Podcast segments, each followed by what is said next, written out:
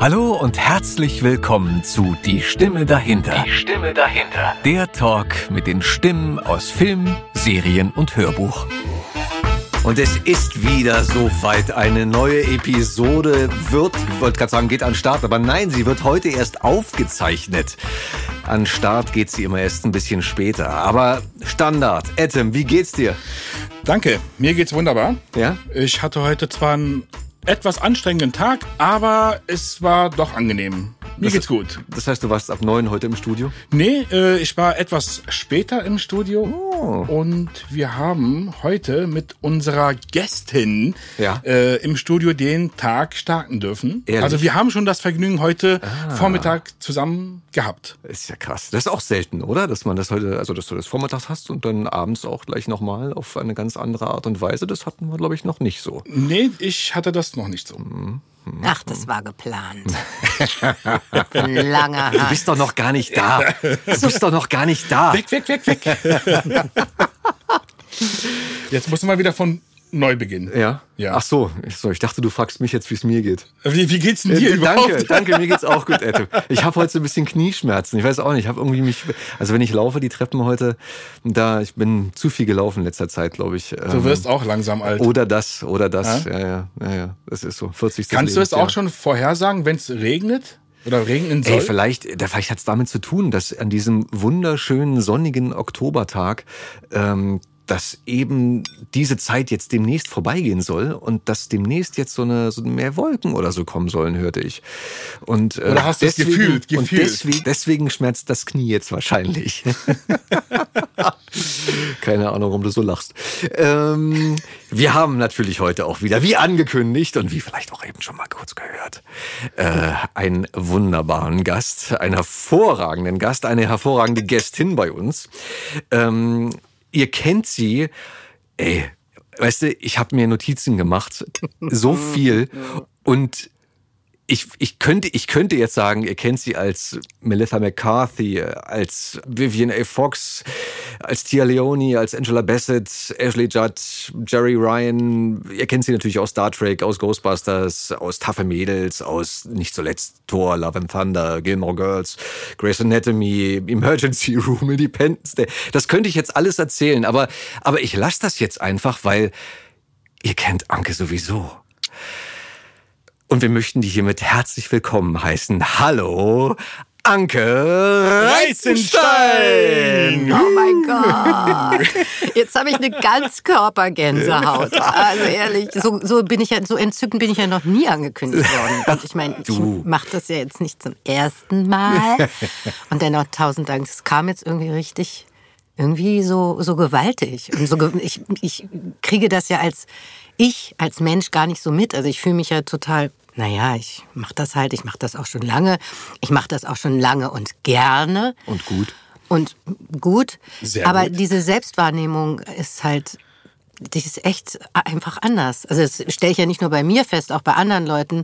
Aber wenn ich dann so selber mal über mich oder also das reflektiere, was mache ich da eigentlich? Ich, naja, ich gehe halt ins Studio und ähm, sehe da jemanden auf dem Bildschirm und manchmal weiß ich vorher natürlich, also meistens weiß ich vorher, wer das ist, aber meistens sehe ich ja auch gar nicht vorher, was da passiert, sondern das kriege ich ja direkt eins zu eins erst vorgespielt und denke, das ist irgendwie geil, dass ich das vorher nicht weiß, weil dann kann ich meiner Spontanität komplett freien Lauf lassen und das macht mir irre Spaß. Das klingt auch so. Ähm, Und das spürt man und hört man auch, Anke. Danke. gehst du auch manchmal also nach Hause und sagst dir, was habe ich heute eigentlich gemacht? Das kann ich keinem erzählen. Hast du die, kennst du dieses Gefühl? Das ist jetzt, das ist jetzt gemein von dir. Warum? Sie hat jetzt gerade ein Stück Kuchen im Mund. Warte mal. Also wir haben Wie, wie heute, geht's dir eigentlich heute? Erzähl mal. wir haben heute, wir trinken heute keinen Ich Alkohol. kann doch auch mit vollem Mund essen. Oh, dann bitte. Hatten wir ja vorhin schon. Genau. Das habe ich leider öfter, lieber Oskar, weil ich wirklich finde, die richtig geilen Sachen sind viel zu selten. Mm, Klar, jeder von uns will einfach nur mal so richtig Tolles machen. Das geht natürlich nicht. Unser Job besteht nun mal auch aus viel Schrott. Also ist wirklich so. Ich kann das jetzt nicht genau definieren, weil das würde zu weit führen, was ich als großen Schrott gerade gemacht habe, weil das wäre jetzt, glaube ich, für so eine Firma wie Disney jetzt nicht so richtig cool. Aber das ist ja auch Geschmackssache. Absolut. Ganz ehrlich. Also das Ja, muss klar. man mal sagen. Ich finde es irre, dass, es, dass wir Sachen synchronisieren, die immer irgendwo eine wahnsinnige Zielgruppe haben. Und ich finde es auch wichtig und toll, dass eben, also immer auch so an diese Fans dabei zu denken. Und also zum Beispiel habe ich gerade diese Damer-Serie mitgemacht. Mhm. Und ähm, das, ist, das ist ja kein Schrott. Aber das ist wahnsinnig gruselig. Ja. Und ich habe die, die, gut, ich habe da nie richtig gesehen, was, was der Typ mit den, mit den Jungs gemacht hat. Aber erstmal zu wissen, das ist real life als Serie wiedergegeben, das ist das eine. Und dann richtig Abfuck, also wirklich richtig gruseliger Scheiß. Und ich kann mir das zum Beispiel nicht angucken, aber ich weiß, das läuft total erfolgreich. Ich habe es mir angeguckt. Mhm. Jeffrey Dahmer. Ne? Da haben wir ja zum größten Teil auch zusammengearbeitet. Ja, Es ist eine schöne Produktion. Also es es ist toll geworden. Ich habe es angefangen und dann musste ich echt aufhören, weil es war mir echt zu. Es ist Kann ich heftig. nicht schlafen. Ja. Wenn man bedenkt, dass es auch noch halt wirklich passiert eben. ist. Ja. Ich, ich fange damit gar nicht erst an. Sag, äh, ohne Quatsch. Aber die Arbeit hat total viel Spaß gemacht. Das ist ja dann immer sowas. Es ist ja wirklich toll, wenn du, wenn du in so einer Produktion, sowieso auch wenn du komische Sachen, die du dir sowieso nie angucken würdest, aus anderen Gründen, weil sie halt einfach nicht gut produziert sind. Ähm, wenn, wenn du dann aber trotzdem ein geiles Team im Studio hast, dann macht das ja Spaß, ja. Aber manchmal gucke ich schon so auf die Dispo und denke so, oh, ja, noch 20 Takes. Ich habe ja immer gerne die Dispo da und dann weiß ich, ja, es ist bald fertig. und ich arbeite ja wirklich ziemlich konsequent seit fünf, sechs Jahren, glaube ich jetzt schon, immer nur höchstens halbtags. Wegen der Köter. Ja, äh, könnt ihr halt nicht sehen, aber sie sind alle bei uns mit im Studio. Mal wieder ein Tag mit vielen Hundis hier in diesem Studio. Es äh, passiert ab und zu. Ähm, und es sind jetzt, glaube ich, drei haben wir jetzt hier, ne? wenn ich mich nicht verzählt habe. Die Gang ist komplett. Yeah. Noch. Falls ihr, falls ihr Husten, Röcheln, Schlabbern, Wauzen hört, dann ist es einer von Ankes Hundis. Finde ich total schön, dass du die mitnimmst. Und es ist auch so süß, dass du sagst, ich arbeite nur halbtags einfach wegen der Hunde. Ja, natürlich auch. Aber auch we- meinetwegen. Also es ist ja jetzt nicht nur wegen der Hunde, sondern auch, weil ich irgendwann gemerkt habe, wenn ich den ganzen Tag von morgens bis abends von einem Studio ins andere renne, geht da so viel von meiner Lebensqualität einfach flöten, weil ich rock das dann nur noch runter. Und mir kann keiner erzählen, dass er nach 120 Ticks, also oder sag 150, je nachdem, was das für Ticks sind, auch noch richtig geil ist. Das glaube ich einfach mal nicht. Also ich bin's nicht zumindest. Weil irgendwann kannst du dich einfach nur noch auf deine Technik verlassen. Dann wird es aber nicht mehr richtig empfunden. Und das ist ja das Hochanstrengende an unserem Job, dass wir wahnsinnig konzentriert sein müssen und genau im richtigen Moment genau den richtigen Ton treffen. Das klappt ja auch nicht immer, aber dann, dann arbeitet man halt dran. Und geil ist es, wenn du dann einen Regisseur hinten sitzen hast, was ja auch leider nicht mehr allzu häufig der Fall ist, der auch Wert drauf legt, dass eben genau dieser Ton dann auch getroffen wird. Ja. Verstehe ich. Ist doch richtig, glaube ich, da äh, so eine Grenze zu ziehen für einen persönlich, äh, dass man sagt, ich will gut sein und ich will auf den Punkt sein. Und das kann ich nur in diesem Rahmen oder in den von mir definierten äh, Zeiten sozusagen, dass du sagst, ich bin, gibt ja auch Morgenmenschen und Abendmenschen. Äh, wie wenn du auf der Bühne stehst, musst du ja abends auch immer wirklich 100 Prozent geben. Und äh, auf der Probe kannst du vielleicht noch ein bisschen weniger Energie lassen als äh, dann abends zur Hauptzeit. Wie ist es bei dir? Bist du abends eher fit oder eher morgens? Ja, ich habe gerade, während du das gesagt hast, drüber nachgedacht. Das ist ganz unterschiedlich. Das kann ich gar nicht so vorhersagen. Das kommt immer, kommt immer ganz drauf an. Also man hat ja auch wirklich jeden Tag einen anderen, ja, eine andere Verfassung einfach. Und da bin ich manchmal morgens richtig super und dann bin ich nachmittags total genial und dann bin ich abends noch besser. Das, das weiß ich vorher nicht. Das ich, also das ist ja auch das Irre, dass wenn du nur die Stimme hast, kannst du dich ja über nichts anderes definieren in deinem Job als über deine Stimme. Das heißt, du kannst es nicht wegwedeln, ja, wenn du gerade nicht so gut dabei bist. Also du kannst es zwar wegwedeln, aber ich glaube, ihr wisst, was ich meine. Also Manchmal hat man halt Tage, wo man früh morgens halt fit ist und dann halt ist man dann nach 18 Uhr schlapp. Aber manchmal geht man auch im Laufe des Tages auf, wo man dann spät abends noch um 22 Uhr halt topfit ist. Genau. Ist es auch, glaube ich, auch ein bisschen teamabhängig, ne? Wie wird dann halt äh, so die Arbeit im Studio verrichtet und das Team, wie äh, kann das Team dich abfangen? Oder wie, wie läuft das? Ist es zählflüssig oder ist es halt äh, läuft, dass es halt gängig Flups. ist? Ja. Und äh, klar, und dementsprechend ähm, passt man sich dann halt auch dann im Folge des Tages an. Aber geht's euch nicht auch so? Also ich, mir ist aufgefallen, dass abends immer alles flotter geht. Also irgendwie macht es so zack und dann bist du schon wieder draußen.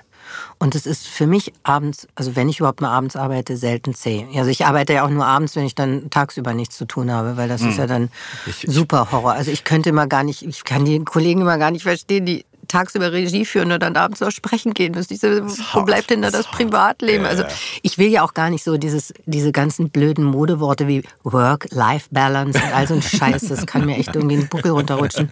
Weil ich sag, ey, it's always, all is my life. Ich bin die ganze Zeit am Leben. Ich bin ja nicht tot, wenn ich arbeite. Bestenfalls nicht, ja. Nee, also, kann, ich finde das manchmal echt absurd. Wobei das in unserem Job ja vielleicht auch wirklich ja, eben nicht so, nicht so drauf ankommt. Also ich glaube, wenn ich jetzt, meine Steuerberaterin hat neulich gesagt, also wenn ich Menschen immer so erzähle, wer hat eigentlich einen geilen Job, dann muss ich immer dich als Beispiel nehmen. Weil du hast eigentlich echt einen geilen Job. Du kriegst in kurzer Zeit viel Geld, du gehst da rein, ich habe keine Verantwortung. Ich muss mich nicht vorbereiten. Ich habe nur die Verantwortung für mich selbst, für nichts anderes, nicht für das Projekt als solches, sondern nur für dafür, dass ich gut bin in dem, was ich tue. Ansonsten, ich kann am Text rummäkeln, ich kann es lassen, ich kann zu spät anfangen, ich kann aber auch richtig sein. Also weißt du, was ich meine? Also wenn ich zu spät anfange, ist ja die Cutterin. Im besten Fall ist sie da oder auch der Cutter. Mittlerweile sind es ja, glaube ich, mehr Männer in dem Beruf als Frauen. Das hat ja total sich gewandelt. Früher waren es halt nur Frauen. Als ich Ja, ne? angefangen habe, hatten wir nur Frauen als Cutterin. Damals, damals, also wo ich, Entschuldigung, ich falle dir ins Wort. Nee, ist doch gut. Ich habe Anfang der 2000er, also so 2006, habe ich halt mit dem Synchron angefangen.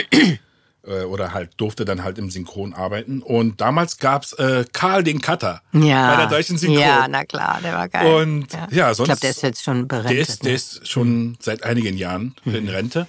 Aber damals waren halt zu 99,9 Prozent halt Frauen äh, am, am Cutterplatz oder Cutterinnenplatz. Und damals hieß es, glaube ich, auch noch Schnittmeister, oder? Schnittmeister oder Cutterin. Oder war das Nee, schon es immer Cutter? Cutter. Ja? Ja, ja, ja. Ja, und Ich kenne kenn das noch so von meinem Vater, der, der morgen 88 wird und der hatte mir das immer noch gesagt. Ach, Cutter heißt das jetzt. Früher hieß das immer Schnittmeisterin oder Schnittmeister. Im Synchron? Aber mein Vater ist doch, wie gesagt, Baujahr 34. Und das war dann vielleicht sogar noch Doch ein ein bisschen. bisschen, doch ein bisschen vor meiner Zeit.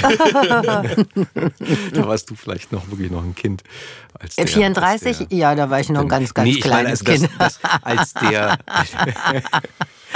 34 war ich noch lange, lange, lange nicht an dich zu denken. Aber Er war ja noch nie mal meine als Eltern du, auf der Welt. Als du, als du dann äh, angefangen hast, beziehungsweise als du auf der Welt warst oder als der gesprochen hat, da warst du dann Mhm. wahrscheinlich noch ein Kind. Apropos Kind. Ich habe gelesen, ne, du bist ja ähm, 1971 geboren, ne? Nein, 61. Du Das Scherzkind. hat nicht funktioniert. Das ist nicht angekommen, aber okay. Warte, wir setzen nochmal an. Sag nochmal. Wo bist denn du geboren? In Göttingen. In Göttingen. In Göttingen, ja. Und Als erstes Kind von fünfen. boah, krass. Mhm. Vier Geschwister. Ja, zwei ganze und zwei halbe. Ähnlich wie bei mir. Mhm. Wie bist du groß geworden? Was waren das für Verhältnisse? Bist du so aus reichem Elternhaus Mhm. oder so? Nee, gute Frage. Was war das? Bei uns waren ziemlich chaotische Verhältnisse. Also mein Vater, der Richter dann geworden ist, der ist dann auch Jugendrichter geworden und hat viele, einige meiner damaligen Freunde irgendwie auch ähm, verknacken müssen, Nein, beziehungsweise Echt, freisprechen. Ich bin so, Papa, der kommt am Morgen wie kiffen zu dir. Könntest du da bitte, also könntest du da mal ein Auge zudrücken? Das wäre ganz schön. Naja, in Göttingen kannte mich wirklich auch jeder Polizist, also beziehungsweise mein Vater und ich habe viel, viel Blödsinn gemacht. Das war dann allerdings später. Das wäre Aber- die nächste Frage gewesen. Im Guten oder im Schlechten? Wie kannten sie dich? Als Sohn naja, nee, äh, nee, sie, sie kannten meinen Vater. Wenn, also einmal haben sie mich halt, die haben uns mal in einem Auto erwischt, total lustig. Ich mit meinen beiden Kifferfreunden in einem alten R4. Und wir haben irgendwie gedacht, so, jetzt fahren wir mal vor die, ich weiß auch nicht, warum wir da auf diese bekloppte Idee gekommen sind, aber halt Göttingen. Ähm, wir, wir fahren jetzt einfach mal nachts vor die Bullenwache und stellen uns dahin in unserem kleinen R4 und rauchen Joint.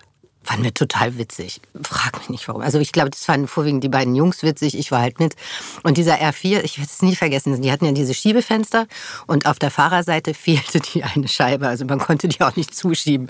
So irgendwann ging die Tür auf bei der Bullenwache und ungefähr 10, 15 Männer in Zivil gingen, kamen aus dem, aus dem Eingang raus und wir nur so, oh, die haben jetzt alle Schichtwechsel. Aha. Und plötzlich ist ja gut, die gehen jetzt nach Hause. Naja, plötzlich standen die alle um unser Auto rum. Und haben gesagt, so, und dann der Typ auf dem Beifahrersitz hat den Nippel, da gab ja so einen kleinen Nippel, damit konntest du irgendwie den Türöffner verschließen. Ja, der hat sich dann so im Sitz runtergekauert und der Fahrer konnte ja nichts machen, weil der hatte ja nur mal ein offenes Fenster. Und dann steigen sie damit da raus, was haben sie denn hier gemacht? Und wir so, oh, ja, eigentlich nichts. So, und dann haben sie uns gefragt, wer wir sind und ich musste dann natürlich auch sagen, ja, ich bin Anke Reizenstein. Ach, wie geht's denn Ihrem Vater? Und ich nur so, ja, ich glaube, dem geht's ganz gut. Ach ja, und dann haben die die beiden Jungs mit in die Wache genommen und ich durfte draußen warten. Also ich war schon mal befreit. Aufgrund der Tatsache, mein Vater war hinterher stocksauer, dass du meinen Namen benutzt in so einem Moment. Ich, wieso, der hat mir doch genützt ich könnte jetzt echt zig Anekdoten von mir und meinem Vater erzählen, aber ich erzähle die kurz zu Ende, weil jedenfalls haben sie dann auch noch das Auto durchsucht, weil die gedacht haben, die finden da jetzt richtig viel Zeug drin. Und dann haben die das Dach zerschlitzt und Was? geguckt. Ja, ja, das war ja so, so ein Stoffdings. Also ich meine, damals ja alles auch alt und so. Haben da drin in dem, in dem Dach gesucht, ob sie da Dope finden. Dann haben sie hinten im Kofferraum geguckt und haben plötzlich drei Wackersteine gefunden. Und damals war ja, das war ja die Zeit, wo viele Steine auch gerade in Göttingen flogen. Und ich meinte nur, als Jens dann irgendwann wieder rauskam, meinte, warum hast du denn Steine in deiner Tasche? Naja, Gott, gedacht, ich nehme die mal mit und man weiß ja nie. Falls sich mal so eine Gelegenheit bietet, da habe ich halt gleich einen Stein zur Hand. Und ich dachte, bist du denn irre? Ich glaube, es ist alles im Sande verlaufen, aber es war auf jeden Fall sehr aufregend. Die waren natürlich als Türstopper gedacht. Ja, genau. Um das Auto tiefer zu legen. Ja, um das Auto überhaupt aufzubocken. Aber dieses Auto haben sie mir dann geschenkt. Geil. Also dein erstes Auto Renault R4. Genau. Geil. Und Mama? Meine Mutter war Verkäuferin und ähm, meine Mutter kam aus einer Fleischersfamilie.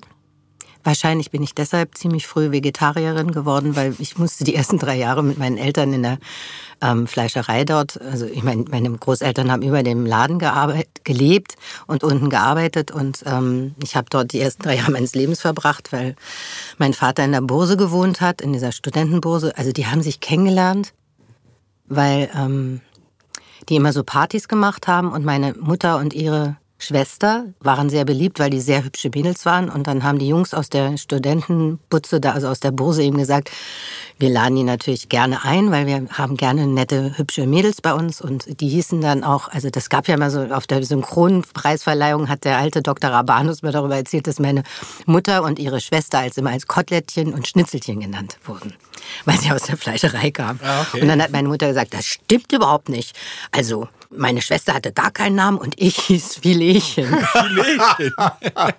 das ist natürlich auch charmanter. Aber Süß. Also jedenfalls haben die dann wohl irgendwann miteinander gepoppt und dann war ich unterwegs und dann mussten die heiraten und das fand meine die Mutter meines Vaters war eine damals berühmte Konzertpianistin und mein Großvater Altphilologe und das war denen überhaupt nicht standesgemäß. Die wollten das nicht. Und dann hat mein Vater das nicht aus Trotz extra gemacht, weil der hat ja immer gegen sein Elternhaus rebelliert und hat gesagt, wenn ihr das doof findet, ich mach das. Und meine Eltern haben sich nie verstanden. Und hatten innerhalb von sechs Jahren drei Kinder gemacht. Und dann waren wir in einem wirklich, wirklich anstrengend, also dramatischen und auch gewalttätigen und einfach ich wirklich, ich habe, ich rede ja immer mal wieder mit meinen Geschwistern drüber, nicht sehr liebevollen Elternhaus. Mhm. Also mein Vater war sehr liebevoll, meine Mutter war immer überfordert. Also ich will dir das gar nicht absprechen, aber sie war einfach, das, das war ja nichts. Muttersein war ja einfach nichts. Und ähm, das hat mich natürlich dazu veranlasst, sehr früh viel Verantwortung zu übernehmen und mich auch viel um alles Mögliche zu kümmern. Und meine Mutter ist dann auch ausgezogen, als ich 15 war. Mhm. Und dann hatte ich halt das also halbe Haus. Wir haben im Haus von meinem Urgroßvater gelebt, meine Tante oben, wir unten. Und ähm, ich hatte ein Haus, also ein halbes Haus, zwei Geschwister, zwei Katzen, einen Hund, ein Kaninchen und ich weiß nicht was noch alles. Und musste dreimal die Woche kochen. Mhm. Mit 15. Boah. Das war schon nicht unanstrengend. 76 war das dann. Irgendwie sowas, ja. ja. Krass, also ich meine, auch in den 60er Jahren waren ja auch ganz andere Umgangsformen äh, mit Kindern an der Tagesordnung. Ich glaube, dass da mal die Hand irgendwie ausgerutscht ist oder so.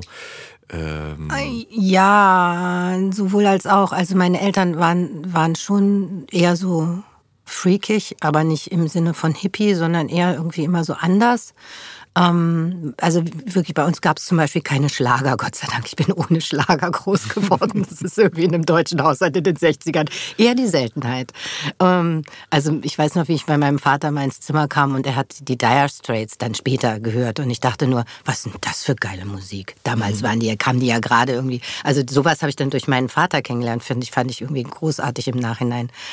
Das ist und, cool. Ja, ähm, mein Vater hat mich ein einziges Mal gehauen. Mama, meine Mutter halt leider sehr oft. Das war schon echt, weil ich habe irgendwie, ich habe sie halt immer wahnsinnig gemacht. Ich habe sie gereizt und ich habe ihre Überforderung sozusagen ausgenutzt, um meine Grenzen irgendwie auf unangenehme Art und Weise zu erfahren. Das war, das war nicht schön. Das war wirklich mm, einfach, mhm. so im Nachhinein muss ich sagen, schade, Mama hast echt das Mama-Sein einfach mal verpatzt. Verpatzt. Okay. Verpasst und verpatzt. Wie warst du in der Schule? Ich war easy. Ich bin, habe mich so durchgemogelt. Ich hatte es nicht schwer. Musstest nicht viel lernen. Mhm. Mhm. Hab dann auch das zweitschlechteste Abi des Jahrgangs gemacht, aber ich habe ein Abi gemacht. ich habe, naja, du darfst nicht, also ich muss dazu sagen, ich habe die, ich glaube, ich bin mit 17 dann in ein Gartenhaus ohne Strom und Wasser gezogen weil ich den Hund dann mit, mitnehmen musste. Das war eine große Collie-Schäfer-Hund-Mischung und mit dem habe ich keine Wohnung gefunden und wollte aber weg, weil mein Vater eine neue Frau kennengelernt hat und ach, ich wollte da einfach nicht mehr sein. Mhm. Und dann bin ich ähm, in dieses Gartenhaus gezogen für 25 Mark Miete. Geil, oder? Ja. hatte ja auch kein Klo. Also hatte ein Plumpsklo. Ne? Ja. Und, und ähm, im Winter war schon hart. Da gab's, das war halt nicht isoliert und ähm, dann hatten wir echt fette Eisblumen an den Fenstern. Ich hatte nur so ein kleines Öfchen und ähm, Autobatterien, die ich immer austauschen musste, damit ich Musik hören konnte. Habe ich dann meinen Kassettenrekorder angeschlossen und dann mal schön Mucke gehört und den Hund mit ins Bett genommen, damit ich im Winter nicht erfriere. Also es war, war was ich da gelernt habe, das wird mir jetzt, falls wir irgendwann einen Blackout haben oder so, wirklich zugutekommen. Ich weiß, es geht alles. Wir, ich meine, klar, unser Leben ist heutzutage so dermaßen auf Elektronik ausgerichtet, dass wir natürlich alle durchdrehen, wenn wir nicht mehr telefonieren können, wenn wir nicht mehr. Es gab, das hatte ich halt alles nicht. Das, ich, ich, konnte nicht Fernsehen, ich konnte keine Stereoanlage irgendwie mit, dem, mit der Fernbedienung bedienen, kein Licht anmachen, nichts. Und es geht. Ich habe da zwei Jahre gelebt im Kerzenlicht und habe dann, ich habe ich hab relativ viel Haschisch geraucht damals. Ähm, kann man nicht anders sagen. und habe hab mich dann halt so kiffend durchs Leben getingelt und bin auch ganz oft nicht in die Schule gegangen, was die Lehrer immer sehr persönlich genommen haben. Aber ich habe es trotzdem irgendwie hingekriegt. Weil ich habe halt eine große, das hatte ich schon damals, ich war Klassensprecherin, ich hatte schon immer, ich war schon immer auch ein, einer der Klassenclowns und das hat sich so durch mein Leben gezogen. Und dann musste ich einfach nach Berlin irgendwann, weil ich keinen Bock mehr hatte, dass mich jeder kennt. Das glaube ich dir, wenn du an so einem kleinen oder kleineren Ort wirklich bekannt bist und du an jeder zweiten Ecke grüßen musst oder gegrüßt wirst, dass man da irgendwann mal Bock kriegt auf ein bisschen mehr Anonymität in Großstadt, kann ich gut nachvollziehen. Wie alt warst du dann, als du gesagt hast, äh, also mit 17 bist du in das Gartenhaus gezogen, meintest du, ne? Und dann, wie viele Jahre hast du da gewohnt? Also ich bin irgendwie 81, glaube ich, nach Berlin gekommen. Also ich war so 1920. Du musst ja dann ähm, in dem Ort, wenn du als Klassensprecherin da in der Schule aktiv warst, habe ich doch ja. richtig verstanden. Ne? Du warst ja. Klassensprecherin, ja, dass du dich halt auch dann, du musst dich ja halt dann auch für die Klasse einsetzen. Ne? ja, aber das war ja früher, wir hatten ja dann das Kurssystem, da gab es ja keine Klassensprecher mehr. Mhm. Das war ja, als, was weiß ich, in der siebten, achten Klasse oder so war ich das mal. Also das war jetzt sagen, nicht durchgehend. Ab der elften oder zwölften war doch eigentlich immer erst Kurssystem. Aber du musst, ja. du, du musst auch halt beliebt gewesen sein wenn du als Klassensprecherin, ich meine, man wird ja als Klassensprecherin ja gewählt, ne? Also ich war schon immer jemand, von dem die Leute irgendwie, ähm, also entweder abgestoßen, was es ja auch gibt, weil ich meine, immer wo Licht ist, ist auch Schatten, oder auch sehr fasziniert waren, weil ich eben anders, ich war schon immer anders irgendwie als die meisten anderen. Also durch meine direkte Art, die manchen Leuten sehr, sehr an den, also die Menschen fühlen sich dann an den Karren gepisst, weil ich habe den, ich pisse niemand an den Karren. Ich bin ein sehr friedlicher, aber eben direkter Mensch. Und ähm, also was für mich wirklich mega wichtig ist, ist Wahrheit. Ja, Authentizität. Und das können ganz viele Menschen nicht aushalten. Weil ähm, ich mache mir da wirklich auch immer noch viel Gedanken drum, weil Menschen lieben Lügen. Es ist einfach so. Und ich kann damit nicht, ich kann damit nicht sein. Ich kann das einfach nicht. Ich konnte auch noch nie lügen. Also klar, als die Bullen, muss ich jetzt nochmal sagen, damals hießen wir halt so. Ich glaube, da fühlt sich auch keiner wirklich, äh, keiner der Bullen, Verzeihung, aber keiner der Bullen oder der Berliner Bullen wird sich da wirklich angepisst fühlen, glaube ich, weil, nee, nee, das, ey, komm, das worüber ist so, reden wir? genau. Ähm, als die, wir hatten dann natürlich eine Hausdurchsuchung in unserem, in unserem Kiffer-State da oben und dann haben die auch tatsächlich ein paar Reste gefunden von, ähm, ja, so halt Haschischreste aus meiner Haschdose. Und ich habe gesagt, ich habe das noch nie gemacht. Das, ich habe ja immer mal Besuch und wenn die da sind, dann lassen die wahrscheinlich dann auch mal was da. So, also in solchen Momenten habe ich natürlich schon gelogen. Würde ich auch heute sofort wieder tun. Wie sagte Heike Schrötter, mit der ich heute Mittag durch den Wald gelaufen bin, eine liebe Kollegin. Grüße Herzliche. Grüße, Ja, genau. Grüße gehen raus. Yeah. Heike, dicker Drücker. ähm, so schön, ich lüge nur in ähm, Lebensgefahr. Und dann habe ich gesagt, ja, das kann ich jetzt auch nur sagen, das ist bei mir eben auch so. Sonst nicht. Nie. Muss ich nicht. Warst du ein bisschen wie so eine Pipi Langstrumpf in dem Ort, wo du damals alleine gelebt hast? Du darfst nicht vergessen, nee, war ich nicht, weil es ist ja, Göttingen, so, so klein ist Göttingen nicht und Göttingen ist eine Studentenstadt. Da fällt sowas wie Pippi Langstrumpf nicht auf.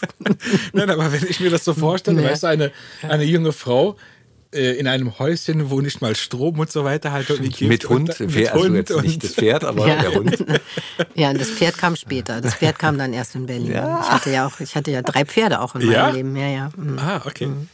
Ich war in Göttingen übrigens. Ich habe da Theater gespielt. Ich wollte gerade sagen, am Deutschen oder am Jugendtheater? Du, du, du. Nee, das war, das war wirklich nur ein Gastspiel. Wir waren nur für, für eine Vorstellung da. Und ich hatte damals alle äh, Berliner Freunde eingeladen und war ganz, ganz traurig, als dann wirklich einer nach dem anderen abgesagt hat, weil es war der nächste Tourneeort an Berlin dran. Und Tja, das, so und ist das das hat mit den Menschen. äh, nicht, nicht geklappt so. Wir haben alle immer so viel zu tun. Ist so, kann man auch äh, nicht wirklich jedem übel sein. Ähm, Nee. Einfach weil Leben passiert halt manchmal und es ist halt aus der heutigen Perspektive, es ist halt ein, ein Stück. Ne? Man, du fährst vier Stunden. Also im Zug auf jeden Fall. Ne? Nein, nicht mehr. Nee, nicht ja, mehr? jetzt nicht mehr. Jetzt Das war ja auch damals. Ja, genau. Früher da war das viel, viel weiter weg als heute.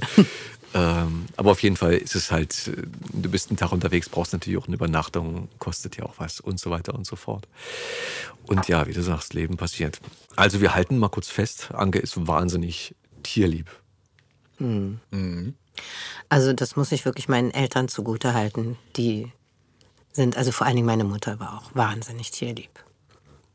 Äh. Hat sich ein bisschen, also sie hat sich wirklich auch um alles gekümmert. Auch später, als sie dann nach, die ist dann nach Spanien gezogen und hat sich da auch um arme kleine Wesen gekümmert. Und das hat sie auch immer ganz liebevoll getan. Und das war ja, ach du, das war ja auch, äh, als du eingangs meintest mit der Fleischerei, ne, dass du halt äh, Vegetarier bist. Ähm, das hatten wir öfter jetzt schon. Wir hatten das letzte Mal, glaube ich, mit Christoph oder so. Vegetarier sein und auch äh, Tiere töten. Nee, nee, ich war ja nicht in der Schlachterei. Ach ich ich in der dachte, Fleischerei. hinten halt auch- Nein, nein, so nein, nein, nein. das. Nein, nein, nein. Es ging einfach nur darum, dass wirklich dadurch auch meine Großeltern, die haben halt alle immer nur Fleisch gegessen. Es wurden ja auch ständig irgendwelche Geburtstage gefeiert, weil meine Großmutter, meine Großtante, meine Tante, mein Onkel, die haben da ja alle irgendwie immer gehaust, gewohnt. Also war ja ein Riesenhaus, so ein riesiges Fachwerkhaus.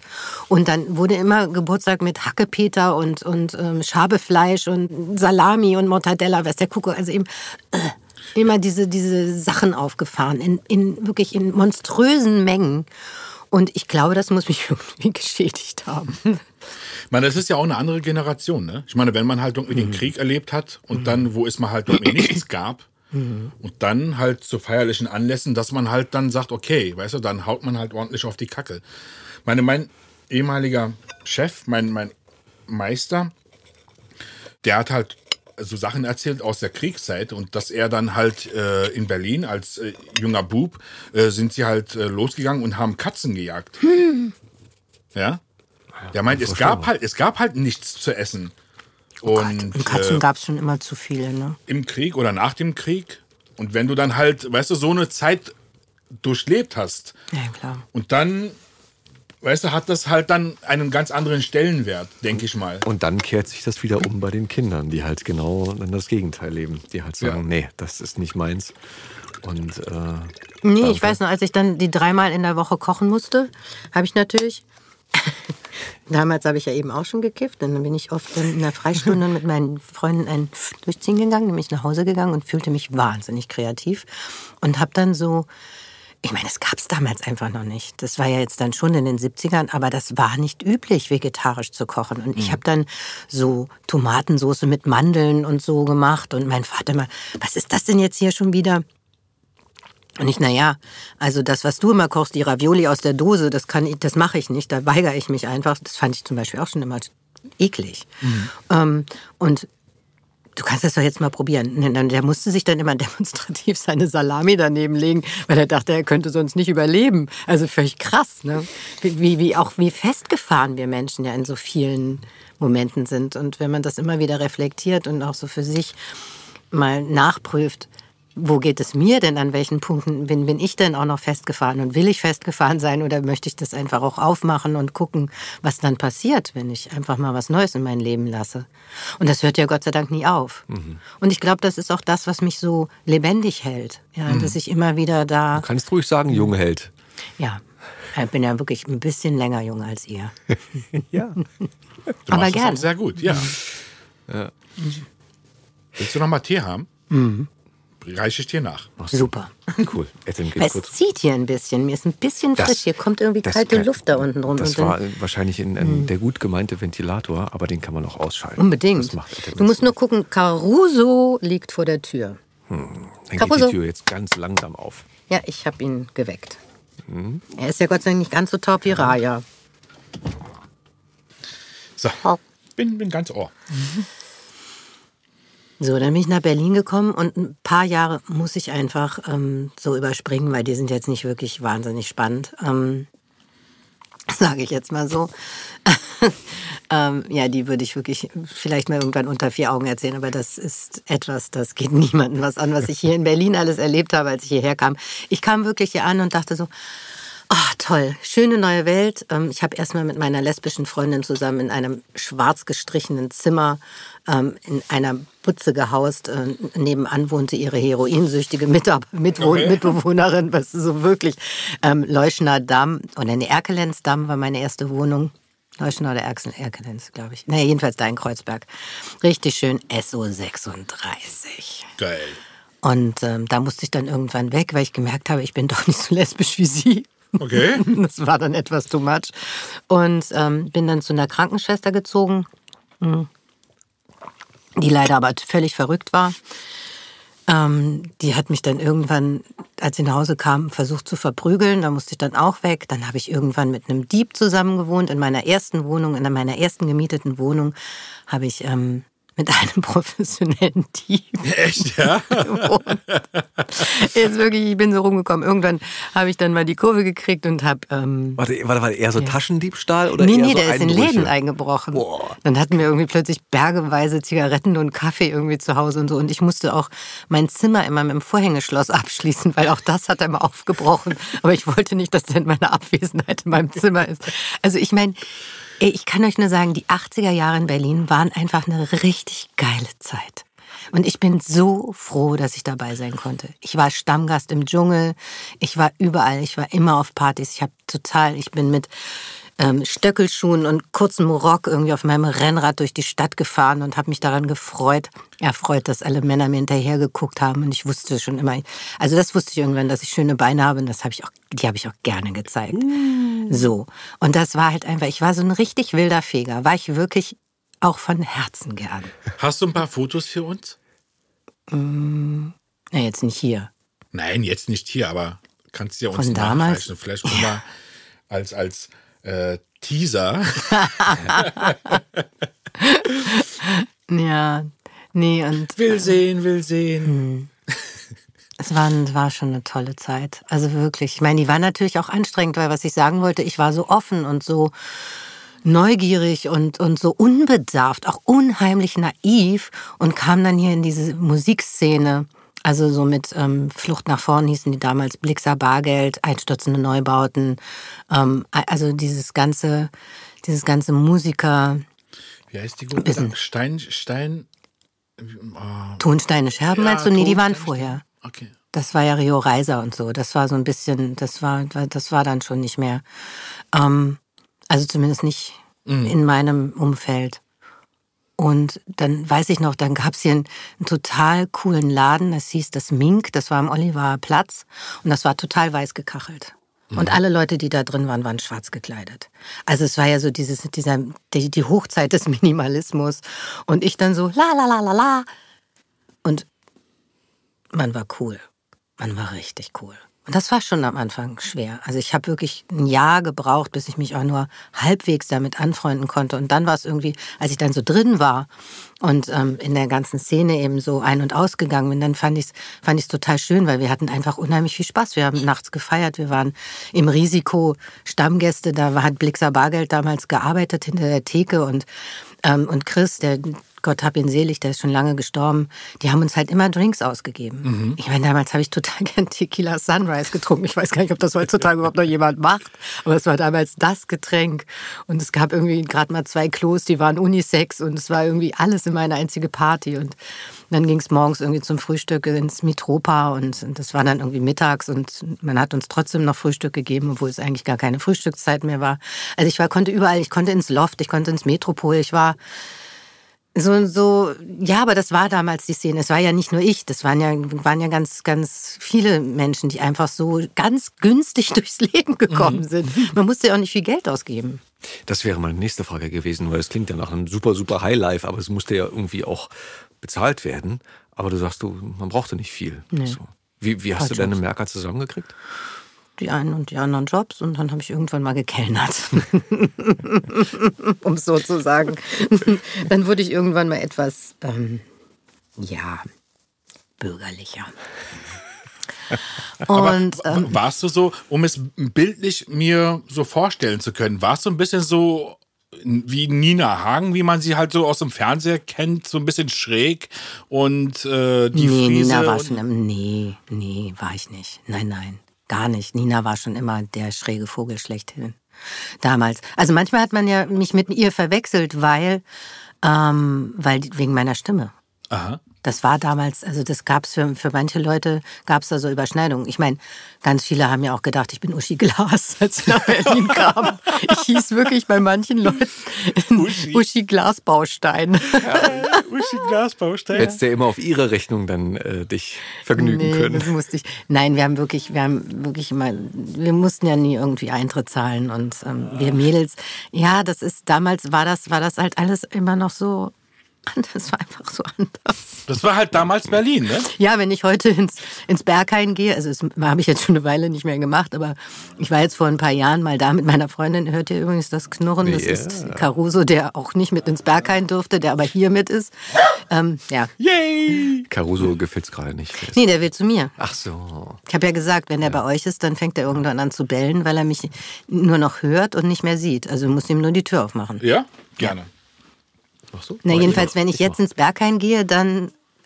Warte, ich mach kurz die Tür auf. Ja. Aber ist ja kein Vergleich. Ja, dann muss ich da stundenlang anstehen. Früher hätte ich das nicht gemusst, weißt du so, das war. Ja, aber und auch die Atmosphäre. Also es macht mir. Ich war ja halt auch oft in Kreuzberg mhm. und ähm, und wenn ich das heute vergleiche, ist es ja halt ein ganz anderes Klientel. Ne? Auch ähm, ja. so die Punk-Szene und so weiter, die ist mir vertraut. Mhm. Und heute hast du ja nicht mal ansatzweise von der Atmosphäre was. Nein, das ist halt eine ganz andere Atmosphäre. Ja.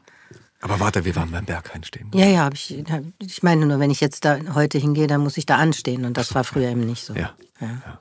Oh, das letzte Mal war ich, glaube ich, Silvester 2007, 2008 oder so im Berghain. Ich war auch schon. Okay lange.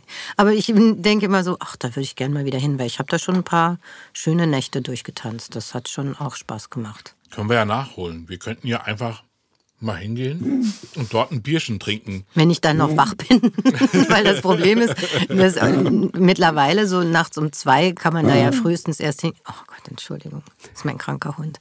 Ja, ne, ich bin mittlerweile so auch mit den Tieren. Also ich verabrede mich kaum noch. Ich bin ganz viel abends gerne mit meinen Tieren allein zu Hause. Ich bin damit super glücklich. Also ich fühle mich auch überhaupt nicht einsam. Ich meine, manchmal denke ich schon, wie kommt es eigentlich, dass so eine coole Frau wie ich schon seit ich will jetzt nicht sagen 18 Jahren, aber so in, vor 18 Jahren ähm, hat, hat sich mein toller Freund von mir getrennt, also den ich wirklich auch immer noch sehr im Herzen habe. Und ähm, das war eine, war eine wirklich nicht so schöne Trennung für mich, aber ich habe dann, hab dann ganz gut die Kurve gekriegt. Aber alles, was danach war, war irgendwie nicht so richtig, war jetzt nicht mehr so richtig real. Ich denke, wie kommt es, dass so eine coole Frau ich einfach niemanden trifft, der keine Angst hat, der Bock drauf hat, was, was anderes zu leben. Weil ich meine, klar, mittlerweile habe ich so viele Tiere um mich. Ich meine, ich habe sieben, ja. Ähm, das War, muss war, warte, war, ja. Also drei Hunde? Und vier Katzen. Vier Katzen, okay. Seit drei Wochen habe ich jetzt vier Katzen. Und die verstehen sich alle. Das ist immer die Frage, die jeder stellt. Wenn ich jetzt sagen würde, nee, überhaupt nicht. Und das finde ich gerade so toll, wenn es dann abends immer Hunde-Katzenkämpfe gibt, dann habe ich immer irgendwie was zu beobachten. Nein, die verstehen sich alle total gut. Cool. Na, ich kenne die Situation nicht. Also ich hatte vor Jahren Es ist einen ein Hund, Ammenmärchen. aber wenn sich dann so viele Tiere gut verstehen, Das Die liegen alle zusammen mit mir auf dem Sofa. Das ist voll cool. cool. Ja, glaube ich. Das ist anfänglich natürlich ein bisschen Annäherung und so, aber dann. Ja. Also die Katzen, wenn die neu kommen, ich hatte ja jetzt einige Pflegekatzen dieses Jahr, weil ich ja seit Anfang des Jahres in einem ganz tollen Verein, ein Freund fürs Leben e.V., Fuß fassen konnte und die üble Veterinäramtsgeschichte hinter mir lassen konnte. Und ähm, deshalb konnte ich dann ganz viele Pflegekatzen bei mir aufnehmen, so eine nach der anderen eben. Und die kommt meistens an und sagt, "Ah, eine andere Katze, Ah, ein Mensch, und ah, ein Hund. und die Hunde immer so, ah, okay, ist mir doch egal, ich laufe einfach an dir vorbei. Fauchi, Fauchi, Spucki, Spucki. Es geht den dreien am Arsch vorbei. Super cool. Das ist richtig cool. Und dann die Katze so, Hä, der macht ja gar nichts.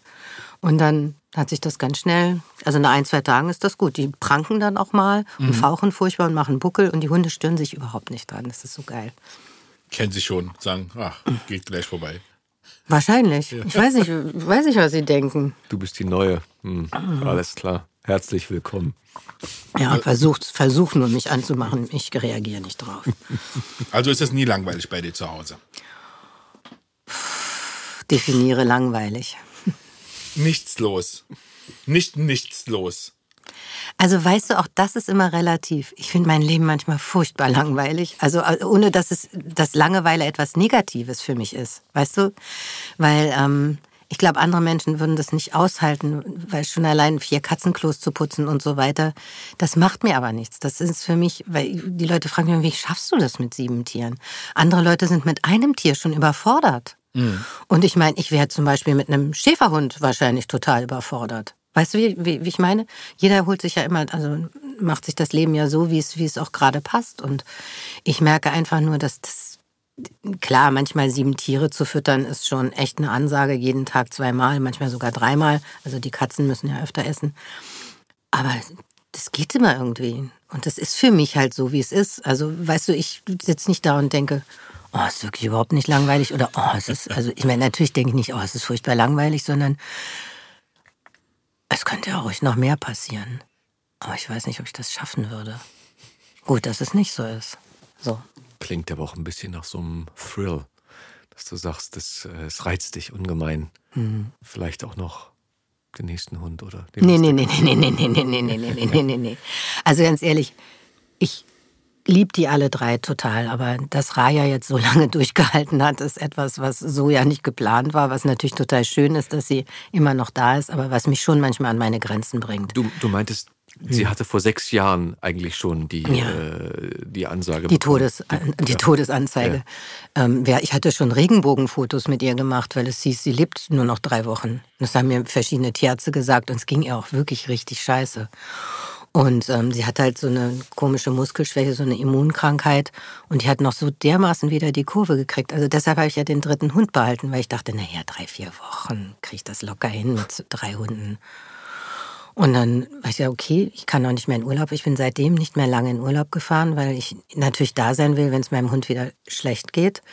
Und ähm, das ist schon eine Einschränkung. Und ähm, sie, sie hat manchmal Phasen, da kotzt sie mir die ganze Bude voll, dann kotzt sie auf den Teppich, dann kotzt sie, was weiß ich. Also das ist echt, dann wachst du nachts auf und denkst irgendwie, oh, hier stinkt's schon wieder total.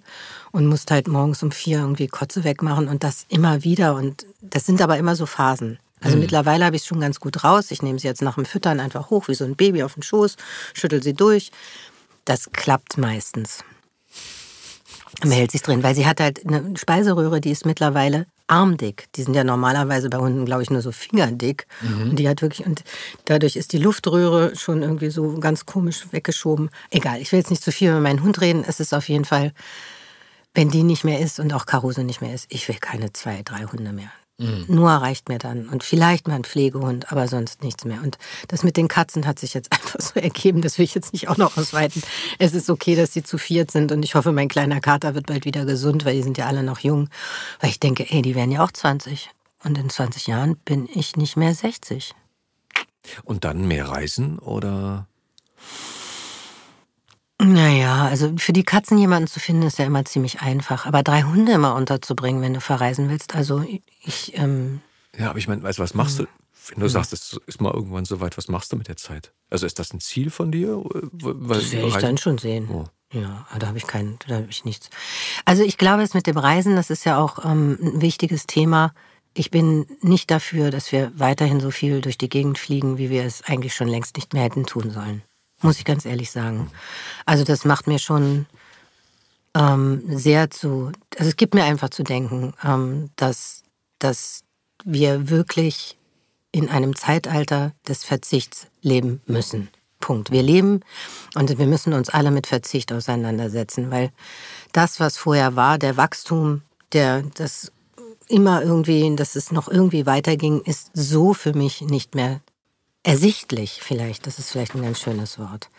Ähm, es mag Menschen geben, die sagen, ach, jetzt mal mal nicht den Teufel an die Wand. Nein, wir leben in einer echt ziemlich heftigen Klimakrise und das ist für mich so. Also die kann ich nicht wegschnabulieren. Mhm. Kann ich einfach nicht. Mhm. Und ich setze mich damit auseinander und ich finde, ähm, es gibt für jeden, also so, ich meine, ich würde auch Kreuzfahrtschiffe, wenn ich das könnte, wenn ich die Welt regieren könnte, würde ich Kreuzfahrtschiffe verbieten, würde ich auch Flugzeuge nur noch ganz beschränkt einsetzen, ähm, weil und, und noch viele, viele andere Dinge. Also da, da kommen wir jetzt wirklich ähm, vielleicht auch zu weit, aber ich möchte es einfach auch nochmal gesagt haben, dass das etwas ist, mit dem müssen wir uns einfach alle auseinandersetzen. Wir brauchen diesen Überfluss nicht mehr. Wir brauchen ihn nicht. Wir, hätten, wir haben ihn noch nie gebraucht. Aber bis dato ging es ja immer ganz gut. Aber jetzt ist einfach mal das Ende der Fahnenstange erreicht, weil wir sind im Prinzip, also die Leute, mit, die so jetzt so um 30 sind, ist ja vielleicht die erste Generation, die nicht sagen kann, meine Kinder werden es mal besser haben als ich. Weil das ist utopisch. Das geht nicht. Das ist aussichtslos. Es kann sein. Es wird so sein, weil ich meine, wir haben bald keinen Regenwald mehr. Und was meinst du, was dann passiert? Und da nimmt keiner Rücksicht drauf. Also von denen, die eigentlich drauf.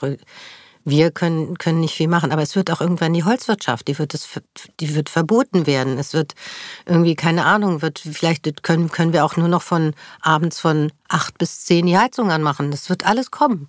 Weil mhm. so geht's nicht mehr weiter. Das ist schon krass.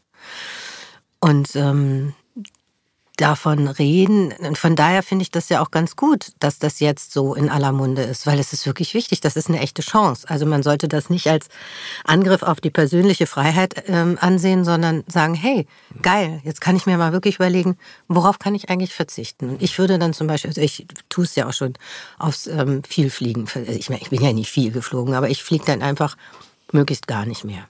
Okay. Reisen wird dann anders bewerkstelligt. Es ist ja so, dass man halt jetzt so Reiseziele sich dann halt vornimmt, wo es halt ein bisschen weiter weg ist, aber in Deutschland gibt es ja auch wirklich schöne Orte, mhm. Mhm. die man bereisen sollte. Ja. Und das macht man, glaube ich, viel zu selten. Ne? Ja, also ich bin, bin in letzter Zeit viel in Deutschland unterwegs gewesen, also vieler, öfter als, als früher. Weil da hat es mich natürlich, da hat es mich nach Thailand, da hat es mich nach Afrika, da hat es mich nach Brasilien, sonst wo hingezogen, nach Amerika. Amerika zum Beispiel etwas, ich weiß nicht, ob ich da jetzt noch hin möchte. Ich glaube, ich kriege einen totalen Schock. Warst du da? Du warst da, du hast das alles gesehen. Ich habe in Amerika geheiratet. Okay. natürlich, in Las Vegas. Natürlich in Vegas. Ja, natürlich. Ich habe in Las Vegas geheiratet. Damals, in ja. den 90ern. Ja. Okay. Ja, ist halt auch so ein, so ein Ding, ne, zu sagen, ich höre noch, ich sehe mich noch mit meiner Ma äh, in Italien äh, im Hotel auf dem Balkon sitzen und sie unter Tränen fluchen hören, das durften wir alles nicht, das haben die Schweine uns verboten. Weil zu Ostzeiten war das halt nicht möglich, mhm. dass du weit reist. Mhm. Und ähm, natürlich ist auch gerade, glaube ich, bei der, bei der jungen Generation, ist das Fernweh ist natürlich da und auch die, äh, die Welt zu sehen ist ja an sich so wichtig, um den Horizont mhm. zu erweitern, um zu sehen, wie funktioniert das in anderen Ländern, um mal zu gucken, um mal rauszukommen, um und das äh, Fremde zu erleben, so, genau. und das Fremde zu so. erfahren. Das ist mhm. so. Und das ist halt mhm. so eine Sache. Ich meine, klar, willst du das denn wie willst du es denn machen? So, also du kannst ja, ich meine, gut, Jan hat's, Jan hat's natürlich cool, ziemlich cool vorgemacht, Jan Makino, mhm. der mit dem Moped losgefahren ist und dann irgendwie mit der, mit der Eisenbahn weiter und irgendwie so äh, wirklich einen langen, langen Welttrip gemacht hat, ohne Toll, ja. viel zu fliegen. Ähm, ja, klar, das ist natürlich eine Möglichkeit.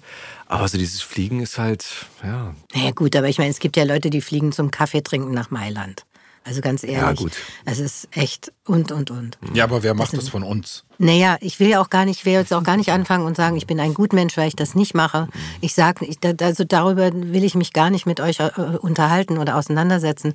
Es geht mir nur darum, wirklich, ich finde es wichtig, dass man sich damit auseinandersetzt, was mache ich, was kann ich nochmal, was kann ich auch für mich gut vertreten, was mhm. fühlt sich richtig und, und, und ähm, so fürs Allgemeinwohl an und ähm, wo sage ich, ey, ist mir doch scheißegal. Macht dann die anderen, machen die anderen auch nicht. Und ich finde, das ist einfach kein schöner Lebensansatz, weil es ist schon schön, dass ähm, das ist ja der Vorteil der heutigen Zeit, dass es eben immer mehr wieder in die Gemeinschaft geht, dass wir einfach alle merken, wir können nur zusammen gut sein und nicht alleine.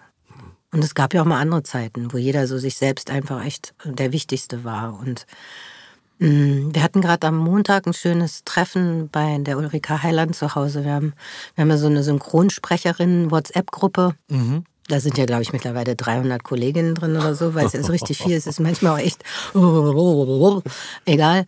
Ähm, und wir waren so 20, 25, vielleicht knapp 30 Frauen sogar, die alle um Ulrikes Tisch irgendwie Platz gefunden haben. Die hatte einen genial großen Tisch in ihrer Küche. Wow, Grüße gehen raus an Ulrike. Ja, nochmal und auch nochmal ein herzliches Dankeschön, liebe Ulrike. Es war echt, fand ich wirklich toll, dass sie uns ähm, ihre, ihre Räumlichkeiten zur Verfügung gestellt hat. Und da haben wir dann auch gemerkt, wie schön sich das anfühlt, wenn Menschen sich so zusammentun und sagen, hey, wir wollen doch eigentlich alle dasselbe. Mhm. Und ich wünschte, das wäre im Tierschutz auch so. Es ist schwierig. Ich meine, in meinem Verein wirklich, oh, ich hebe die Lanze immer wieder für diesen tollen Verein, weil da gibt's kein Stress, kein Streit. Wir verstehen uns wirklich alle mal gut und versuchen auch so viel es geht eben gemeinsam zu machen. Aber ansonsten ist das schon auch echt schwierig manchmal, weil es wird, wird, wird einfach, ich finde es immer noch zu wenig Gemeinschaftssinn. Aber ich bleibe eisern dabei. Cool. Und sag mal, als du vorhin meintest, dass du dann bürgerlich geworden bist. Mhm. Inwieweit ist das passiert und wo, wobei und womit und warum? Wie konnte das passieren? Nee, nee, ich habe, ich, ich habe dann, ich habe erstmal eine Ausbildung zur Kosmetikerin, also eine Kosmetikschule gemacht und ja. dann, und, und dann habe ich Schauspielschule gemacht. Also ich hatte erst gedacht, hinter die Bühne, ich vor die Bühne, eigentlich immer haben alle, alle Leute haben früher immer gesagt, du musst Schauspielerin werden, so wie du bist, du musst Schauspielerin werden. Und ich dachte, oh, ich weiß nicht, das habe ich mir dann nicht zugetraut. Und dann habe ich es aber eben ähm, dann habe ich bei staatlichen Schauspielschulen vorgesprochen, hatte mich aber, weil ich das ja so gewohnt war, kaum vorbereitet, weil ich das in der Schule ja auch nie gemacht habe und merkte dann, äh, so einfach geht das hier, aber dann doch nicht. Öhö. Und dann bin ich auf eine private Schauspielschule gegangen, auf verschiedene und habe dann damals noch Dietmar und ich, wir reden immer, Dietmar Wunder und ich hatten dieselbe Schauspiellehrerin und Dietmar ist ja dann nach mir, viel später, beim Synchron eingestiegen und so. Und ich dachte nur, Mal wieder ein typisches Beispiel dafür, dass wir doch noch an einer Männergesellschaft leben. ja. Den Also darunter kennt, kennt ihr natürlich alle als James Bond, nur so für die, die Ja. mit dem Namen jetzt gerade nichts anfangen können. Ich habe es ihm nicht geneidet, aber es war so wirklich, ich dachte, wow, so geht das halt als Mann. Ne? Aber meinst du, das hat wirklich was damit zu tun, dass er ein Mann ist? Es gibt einfach viel mehr Männerrollen immer noch. Es ist, Männer reden im Kino oder im Fernsehen wesentlich mehr als zu Hause. Das ist so. Und ich frage mich, ich werde mich immer fragen, es konnte mir bisher noch keiner erklären, warum das so ist. Warum Männer, natürlich, das, den beliebten Begriff Mansplaining kennen wir alle. Ähm, das, das ist schon, wenn ein Mann dann plötzlich mal das Wort ergreift und dann Frauen erklären will, wie die Welt funktioniert. Diese Männer meine ich nicht. Die sind natürlich dann auch, die sind mittlerweile auch sehr weit verbreitet. Aber wenn du in einer Beziehung lebst oder, oder, oder unter Freunden, also wenn ich mit meinen Freundinnen und deren Männern spazieren gehe, reden die Männer höchstens 10 Prozent. Wenn wir abends zum Essen eingeladen sind, reden vorwiegend die Frauen. Also achtet mal drauf. Gehst du aber ins Kino, labert dir ein Bruce Willis den ganzen Abend den Kopf voll. Ja gut, der, der ballert sich wahrscheinlich eher durch die Gegend, aber Naja, mittlerweile tut er das ja auch nicht mehr, aber das wollen wir jetzt mal, mir fiel gerade nur eher ein, keine Ahnung warum, aber es ist halt so ein typischer Mann eben. Ja. Und ähm, aber die Produktionslandschaft, meinst du nicht, dass da halt irgendwie sich schon die Situation ins Positive entwickelt hat? also ins Gleichberechtigte meinst du damit? Ja. Naja, teilweise ist es ja umgekippt. Mittlerweile gibt es ja mehr Kommissarinnen im Tatort als Kommissare. Das finde ich auch ein bisschen albern. Weil ich, also, ich auch denke, ja, man kann es doch übertreiben. Es ist ja nicht so, dass ich Männer nicht gerne sehe, wenn sie irgendwie über den Bildschirm huschen, aber das verstehe ich dann auch nicht. Okay. Also das richtige Also Maß. es wird sich so bemüht, so darum, so jetzt müssen wir lauter Frauen, weil ähm, die sind ja schon so, die sind ja ihr Leben lang zu kurz gekommen und jetzt müssen sie irgendwie, jetzt müssen wir das mal schnell alles nachholen. Mhm. Ja, natürlich hat sich das Bewusstsein geändert, ja. Aber manchmal denke ich, es ist einfach nur so aus Profitgründen, ich weiß es nicht. Status, ich weiß es nicht. Was mir halt auffällt, oder meine Wahrnehmung ist so, dass wir halt im Umgang, im Synchron zumindest, dieses äh, Männlein-Weiblein-Gefälle recht ausgewogen ist. Also ich habe wirklich jetzt in all den Jahren mit vielen Regisseurinnen zusammengearbeitet Ja, und, und es war halt irgendwie, stand auch nie zur Debatte oder es kam halt irgendwie auch nie, warum sitzt da jetzt ein Mann oder warum sitzt da eine Frau am Tisch und so. Also ich finde, der Umgang im Synchron ist äh, recht human. Aber ich rede ja auch nicht um unhuman, über unhumanen Umgang. Okay.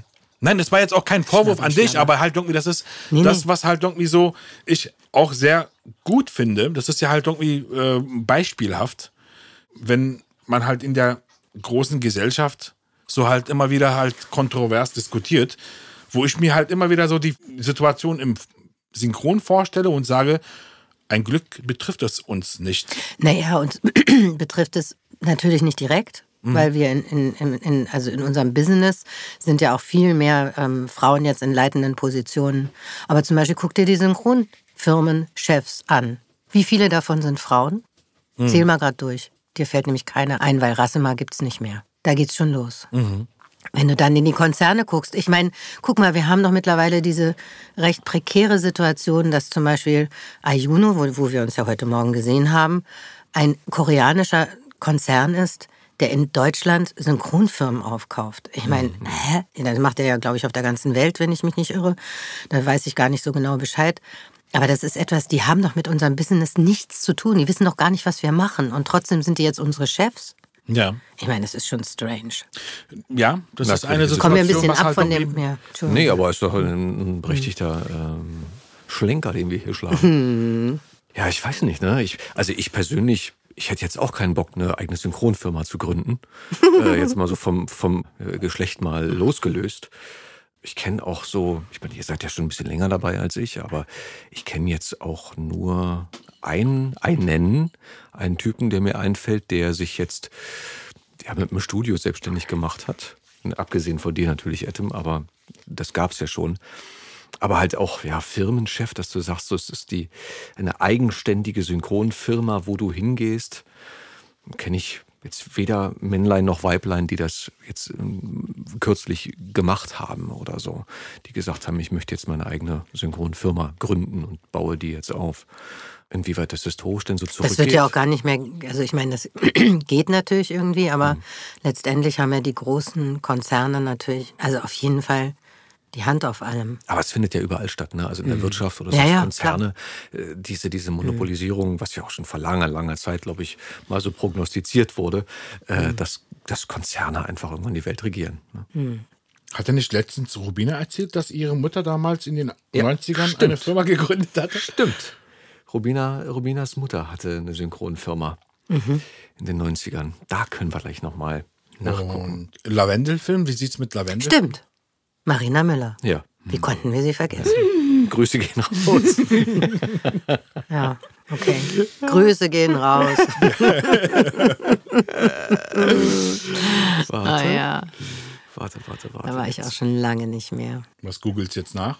Ich wollte gerade nochmal gucken, wie die Firma von Rubinas Mama hieß. Rubinas Mama Synchron. Bikini Studios. Kuraoka Entertainment. Aha. Das war dann. Da war doch Guido so äh, in den Bikini-Studios. Ich weiß gar nicht mehr, wie Guido, wie hieß er denn noch weiter? Vergessen. Namen, wir sind wie Schall und Rauch. Aber ja, klar, prozentual gesehen ist es natürlich immer noch wenig im Vergleich Ja, zu den. das muss ja auch nicht sein. Ist ja in der Politik auch nicht anders. Obwohl da ja mittlerweile, ich glaube, wir haben sogar eine Außenministerin, oder?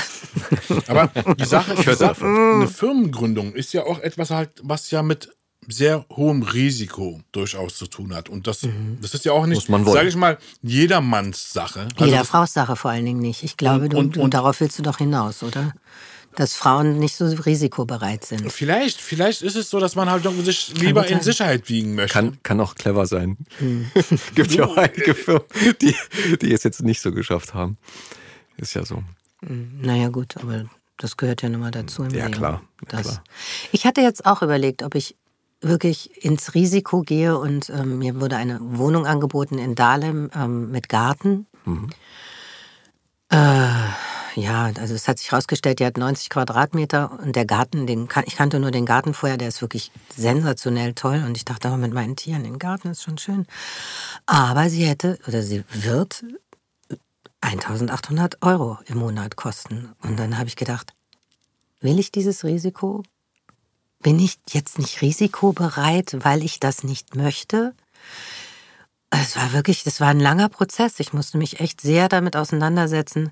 Was möchte, möchte ich, also ich fände es cool, Veränderungen in meinem Leben zu haben. Also da wäre ich schon durchaus bereit dazu, aber dafür alles zu opfern, also sprich auch ähm, Lebenszeit, weil ich meine, das hieß ja 3600 Euro erstmal verdienen, nur für die Miete, möchte ich das wirklich haben und ich habe mich dagegen entschieden. Weil ich einfach gesagt, klar, es wäre eine enorme, würde meine Lebensqualität mit den Tieren natürlich enorm steigern, weil ich würde ebenerdig wohnen und muss nicht mehr in den dritten Stock, weil manchmal muss ich einen von denen tragen, rauf oder runter und dann die ganzen Hundefutter- und Katzenfutterdosen. Also gut, ich habe tolle Nachbarn, wirklich. Ein Gruß geht raus an meine Nachbarn. Die sind unschlagbar. Ne? Die kümmern sich wirklich, die tragen mir die Sachen hoch und ähm, ja, füttern die Katzen und machen alles. Also es ist natürlich auch, mein Umfeld ist, ich wohne in einer coolen Gegend, ich wohne in Schöneberg um die Ecke von der Akazienstraße. Es ist klasse da. Ne? Man kennt sich, es ist ein bisschen Dorf. Mein, mein Fahrradhändler, der, der Kiosk an der Ecke und so weiter. Es ist alles, alles irgendwie so sehr cozy. Und ähm, aber es ist manchmal ganz schön rough, so mitten in Schöneberg zu wohnen, weil es ist laut, man findet keinen Parkplatz und ich habe gedacht, oh, ich werde auch nicht mehr jünger und dann muss ich immer in den dritten Stock und wir haben ja nun mal keinen Fahrstuhl und, und so weiter. Aber ich habe gedacht, nee, ich kann das nicht. Ich krieg das nicht hin. Weil jetzt kann ich es vielleicht noch irgendwie hinkriegen. Ähm, Deswegen fragt die Miete, ja. Ja. ja, ja. Und wo holst Aber- du deine Hafermilch? Was? Und wo ist was? Wo holst du deine Hafermilch? Im Edeka. Du wolltest doch dazu was noch. Nee, nee, nee, nee. Ich wollte meinen Vater ankacken mit der Hafermilch. Also ich trinke schon lange Hafermilch. Ich war, ich bin auch wirklich die einzige Vegetarierin in meiner großen Familie, was, was ich unfassbar doof finde, aber egal, kann die anderen ja nicht zwingen. Ähm, dass sie alle Tiere essen. Also, naja, und ich habe vor vielen Jahren meinen Vater besucht und der hat halt auch so eine ähm, wie nennt sich das, so, so, so eine klassische Kaffeemaschine, also so eine Espressomaschine, die auf Knopfdruck funktioniert. Ähm, ich habe ja so ein Siebträger-Ding. Egal, und ich habe meine Hafermilch mitgenommen, weil ich wusste, er trinkt ja nur Vollmilch. Und er hat mich ausgeschimpft. Der ist wirklich, also er hat mich angegangen, weil ich Echt? meine Hafermilch in seine Kaffeemaschine tun wollte. Es gab einen Riesendesaster, es gab einen Riesenstreit. Und da habe ich nur gedacht, wow, sowas kann also auch, ja, bis ich hinterher dann begriffen habe, er hat sich irgendwie total vor den Kopf gestoßen gefühlt, dass ich immer was anderes will als er. Meistens sind es ja nicht die offensichtlichen Sachen, Nein, sondern die natürlich Sachen, die nicht. natürlich unter der Decke Natürlich. stecken. Aber es war, ein, das war jedenfalls unser Hafermilch. Konntet ihr das klären? Habt ihr das danach geklärt? Oder? Naja, wir klären alles. Also mit meinem Vater konnte ich immer alles ganz toll klären. Das war schon, das ist auch immer noch ganz fein. Cool. Und ähm, der macht sich auch ganz viele Gedanken. Und jetzt war ich letztens bei meiner Schwester und sie sagte, wir haben die Hafermilch besorgt. Und außerdem, wir haben jetzt sogar einen zweiten Milchbehälter. Da können, muss ich das nicht immer hin und her tauschen. Da können wir dir extra deine Hafermilch reinmachen und dann immer ihre komische Haarmilch raus und meine Hafermilch rein. Ich dachte nur, bitte, geht doch. Ja, so lieb sind die Ja. zu dir. Das Die akzeptieren meine Wünsche. Ich bin ja Gast. toll. Ja, so soll es sein. Ja. Also gut, wenn zu mir jemand käme, ich würde jetzt ihm keinen Schnitzel braten. Auch wenn er mein Gast ist, müsste er dann mein veganes oder vegetarisches Essen genießen. Aber das hat noch niemandem geschadet. Nein, vor allem, wenn es halt lecker zubereitet ist, Ja. muss es ja auch nicht Fleisch sein. Absolut. Und Voll ich bin dabei. ja eigentlich, wenn ich das irgendwann mit meiner Nase wieder reguliert habe, also ich bin eine begnadete Köchin, das kann ich wirklich freihaus von mir ähm, behaupten. Das kann dir jeder Mhm. bestätigen, der bei mir schon mal gegessen hat. Beweise. Ja, gut, ich muss euch einladen, ich merke schon. Weihnachten Und ich koche richtig Tür. gern. Ich koche, momentan macht es nicht so wahnsinnig viel Spaß, weil es alles so gleich schmeckt. Scheiße. Aber es ist schön, wenn man gerne kocht. Hm. Etim kocht auch gut und gern. Mhm. Ihr könnt ja so ein Battle machen. Pass Genau. auf, ihr macht den Battle und ich bin der Juror. Genau. Super Idee. Ja, das finde ich auch. Aber sag mal, Anke, du hast, du hast ja so ein paar Vögel abgeschossen äh, im übertragenen Sinne, so mit den Figuren, die du so sprichst. Ich meine, allein Gilmore Girls war wahrscheinlich so ein Ding. Äh, ich weiß ja nicht, wie, du, wie das, manchmal kommt man ja wie die Jungfrau zum Kinde. Man weiß gar nicht, was das ist. Und dann machst du das halt irgendwie und das entpuppt sich auf einmal als total geile Sache. Ähm, Naja, weil Melissa McCarthy einfach so eine geile Ja, Alte Mann. ist. Also wirklich. weißt du echt. noch, wer dich darauf besetzt hat? War das Zufall? Oder war Nein, das das ein war Olli Rohrbeck. Okay. Da- Das hat er ganz bewusst gemacht. Ich glaube, das lag daran, dass er ähm, die Energie in ihr irgendwie auch ähm, rüber, also transportiert haben wollte. Mhm. Und äh, rein stimmlich haben wir ja eigentlich gar nicht so viel miteinander zu tun. Sie hat ja eine ganz andere Stimmlage als ich. Ich, ich sehe immer sie und höre dich natürlich. Ja, ja, und das geht ja jedem. Und das passt einem, das sagt mir ja jeder. Jeder sagt, es passt wie Arsch auf Eimer. Und ich habe, also jetzt bei dem, bei dem, an dem Abend äh, mit den ganzen jungen Kolleginnen und so habe ich auch gesagt, ich fänd's schon scheiße, muss ich ganz ehrlich sagen, wenn irgendwann mal jemand anders plötzlich meine Melissa McCarthy spricht. Da kommen wir an so einen Punkt, wo, wo ist das, wie ist das okay und so. Und ich habe ja heute gehört, ähm, dass Ulrike Sturzbecher spricht Kate Winslet jetzt seit 17 Jahren und Disney, glaube ich, auch wieder. Ich weiß es gar nicht. Also jedenfalls der Verleih in Amerika, wir wollen gar keine Namen nennen, ist auch egal, hat, möchte gern ein Probesprechen oder hat ein Probesprechen anberaumt, ähm, weil sie einfach Alternativen haben wollen. Dann habe ich Ulrike gleich angerufen. Also ich meine nicht, dass ich gefragt wurde, ähm, das kommt ja gar nicht, aber trotzdem, ich habe gedacht, ich rufe Ulrike an und sage, hast du eigentlich mal gefragt, warum die jetzt eine Alternative haben wollen. Dann hat sie gesagt, ja, in dem Film ist sie, ist sie halt so ein Avatar-ähnliches Wesen und man erkennt sie gar nicht.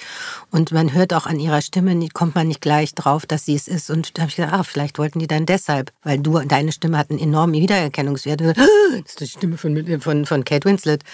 Und ähm, vielleicht deshalb. Und sie meint, ja, ich bin auch total fein damit. Das finde ich doch, das ist ja auch okay, wenn wir damit fein sind. Aber dieses Anrecht haben, haben wir ja nicht. Wir können das ja nicht bestimmen. Aber ich wäre trotzdem todtraurig, wenn irgendwann mal irgend so ein blöder Verleih sagt, jetzt probieren wir mal jemand Neues auf, aus auf Melissa McCarthy, weil es einfach so passt. Genau wie mit Angela Bassett. Ja, und vor allen Dingen, weil man es ja auch, du hast es dir ja auch über viele, viele Aufnahmestunden, Tage, Wochen, Monate, Jahre im Atelier erarbeitet. So, es ist ja auch so ein Ding, du steckst ja auch eine Menge Herzblut da rein und man verliebt sich auch in so eine Figur. Und außerdem verlieben sich die Fans ja auch in deine Stimme und die wollen Das das, ja, ist glaube ich, auch, auch so haben. Ne? Genau. Also verlieben tue ich mich ja, wenn es gut läuft, am liebsten immer. Weißt du, wie ich meine? Weil ich möchte ja denjenigen, diejenige, die ich da synchronisiere, auch supporten. So gut ich kann.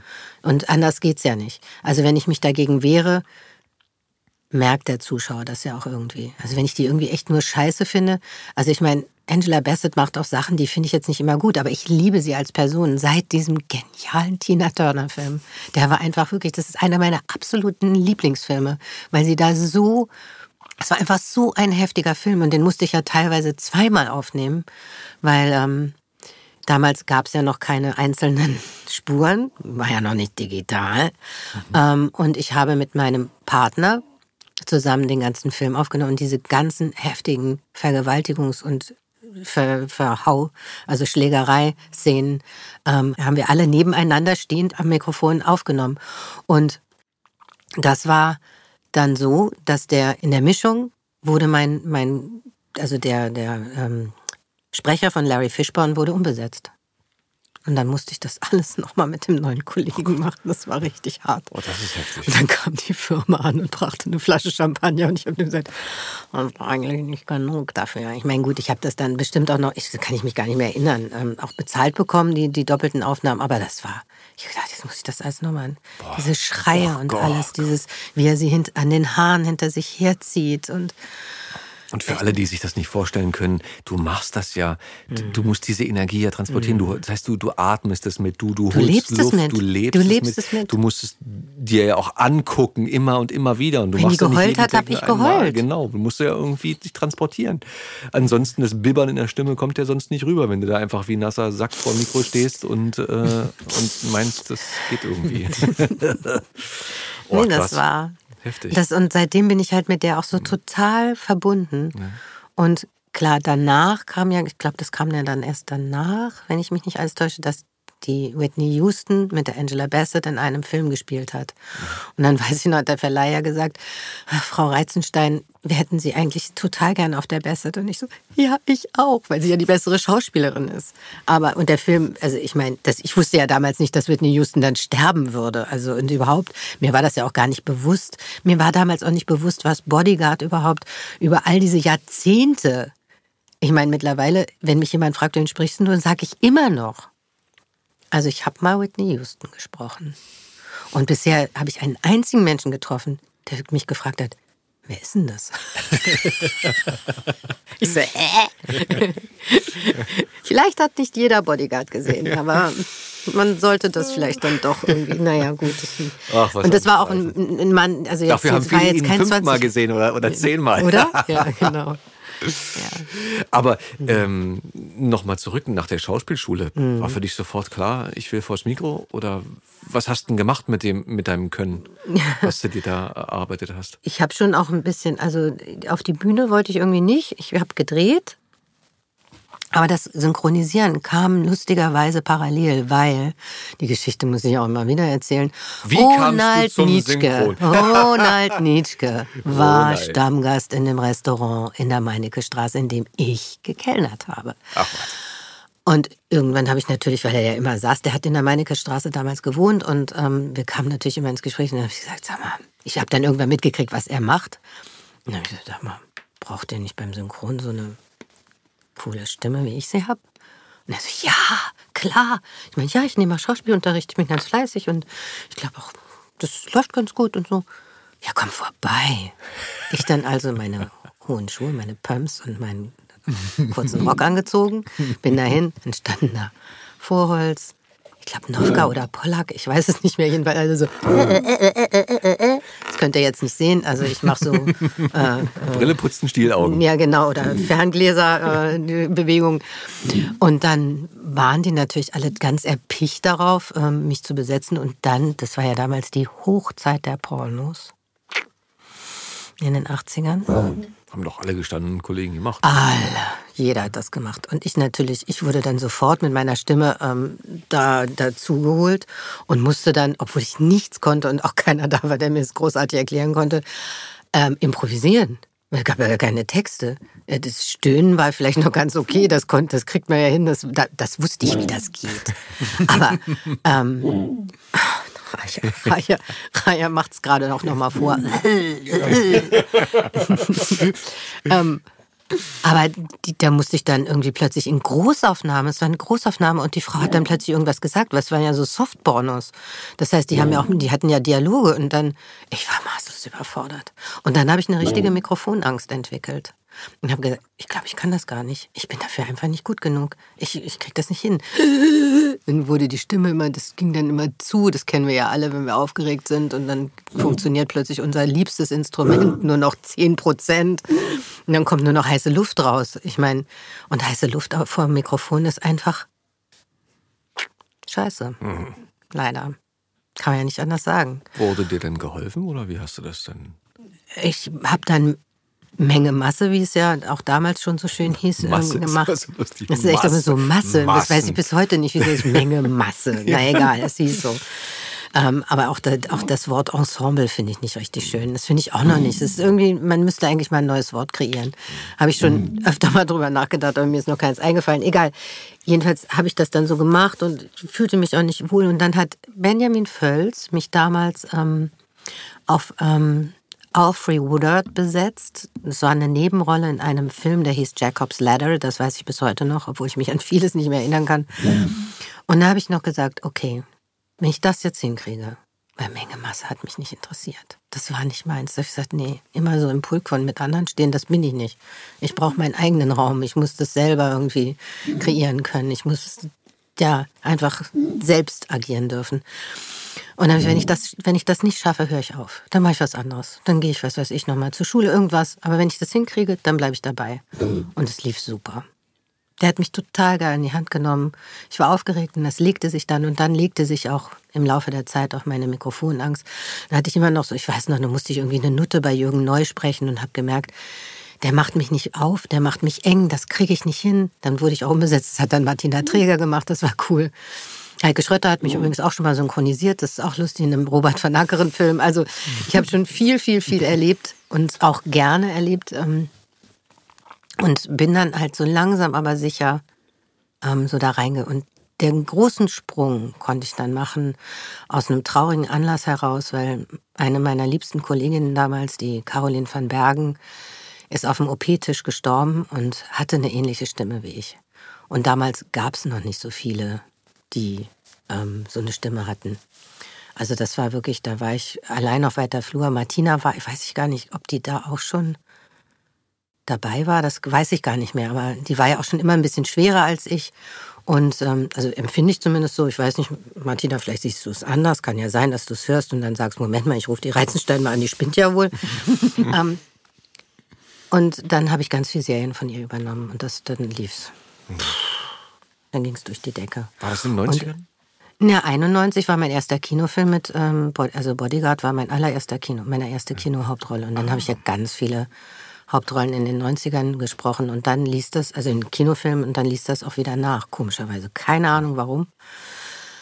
Die Serien waren auf dem Vormarsch. Genau. Und ich bin einfach auf Serien mittlerweile programmiert. Gott sei Dank machen ja auch viele, ich meine auch Melissa McCarthy macht ja mittlerweile, also sie ist ja die Einzige, die wirklich viele Kinofilme dreht, aber auch die macht ja Serien mittlerweile. Ja, oder meine Gilmore Girls war auch eine Serie mehr oder weniger. Ja, ja. Weißt du, so. Also ja Serien los. und dann Ja. konnte ich dann endlich auch mal wieder ein paar Kinohauptrollen machen, weil das ist schon schön. Also wir haben neulich auch mit Dietmar in der Regie eine Melissa McCarthy-Serie, was heißt neulich, so letztes Jahr, ähm, ein Achtteiler gemacht und das war einfach so, es ist so schöne Arbeit, weil wir haben das gemacht wie Kino. Und Kino, wissen wir alle, die in dem Job sind, Kinoaufnahmen sind einfach Kino und nicht Serien. Es wird wirklich, es wird sich Zeit gelassen.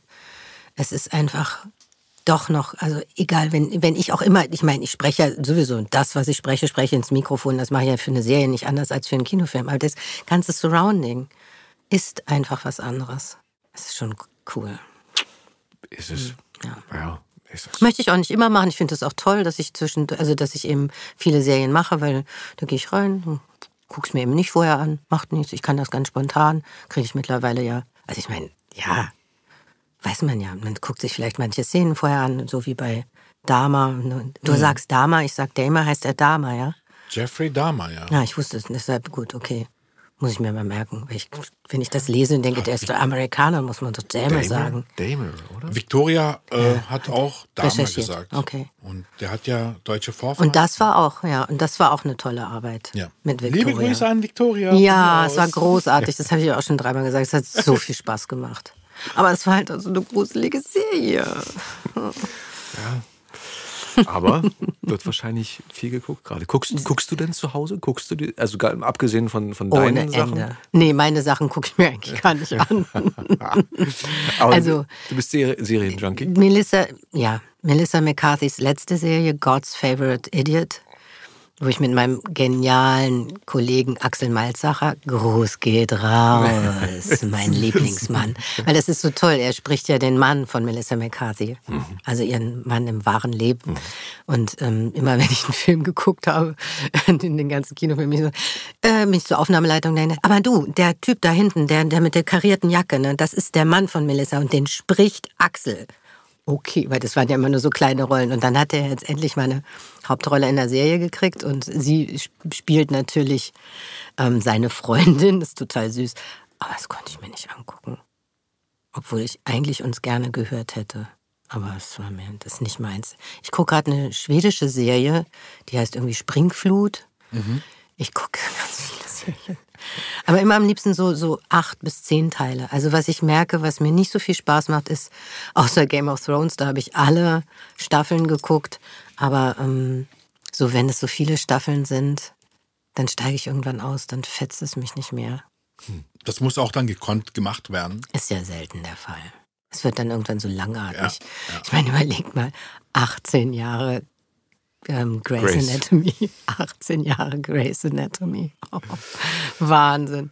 Bis Läuft zur siebten noch? Ja, ja, das ist es doch. Ja, jetzt gerade eine neue Staffel wieder. Ja. Altersvorsorge. Yeah. GVL, Kachong, Kachong. Oder heißt es Kaching, Kaching? Wie auch immer. Hauptsache es Hoffentlich, klingelt. hoffentlich gibt es die noch lange, ja. Ja, aber God's Favorite Idiot ist doch sehr lustig. Also, Ja, es ist. Also so, ich bin Komödien, ist nicht so meins. Und die eine Serie, was auf Amazon läuft mit äh, hier der komischen Therapeutin oder da gibt es ja so, so einen Kurort, wo sieben, acht. Ja, das meine ich doch. Das war, das war die geniale Serie, die, Diet- bei der Dietmar Irgendwas Wunder die Regie gemacht hat. oder Nein, Perfect Strangers. Die Ja, habe ja, ich mir natürlich ja, rein, die war toll. Charles, groß geht raus. Charles Rettinghaus in Hochform. Also wirklich alle, da waren alle toll. Richtig, richtig, also es ist auch super toll, finde ich, synchronisiert. Und meine Freundin, die immer alles im Original guckt, die hat dann auch gesagt, und dann habe ich immer umgeschaltet, also auch gerade wenn es emotional wird, ich muss, wollte natürlich auch hören, wie du das machst. Ach, Anke, was ist so toll. Danke. Boah, da Das haben wir aber jetzt viele, viele Hashtags und viele Grüße für, für, diese, für diese Episode mit Anke, die irgendwo untergebracht werden müssen. Ja, kriegen wir eine Extra-Seite auf Instagram. Wir müssen den mal schreiben. Genau. Bitte verlängert das Textfeld. genau. Es kommt die Folge mit Anke. Ja, sorry. Anke, weißt du was? Wir haben ja vorhin gesagt, ne? Irgendwie Mhm. so, lass uns, lass uns eine kurze Episode aufnehmen. Aber je, weißt du, wie lange wir schon dabei Nee. sind? Hm. Wir sind jetzt schon bei anderthalb Stunden. Dann hören wir jetzt auf. War schön mit euch. Danke. Tschüss. Und Abspann. Also Spielfilmlänge haben wir schon. Ja, aber Zeit verrast. Wahnsinn. Zeit verrast. Und du hast ja immer nur so kleine Punkte aus deinem Leben erzählt, so aber Hm. prägnante und schöne Punkte. Und trotzdem ist die Zeit, puh, so schnell dahin schon wieder.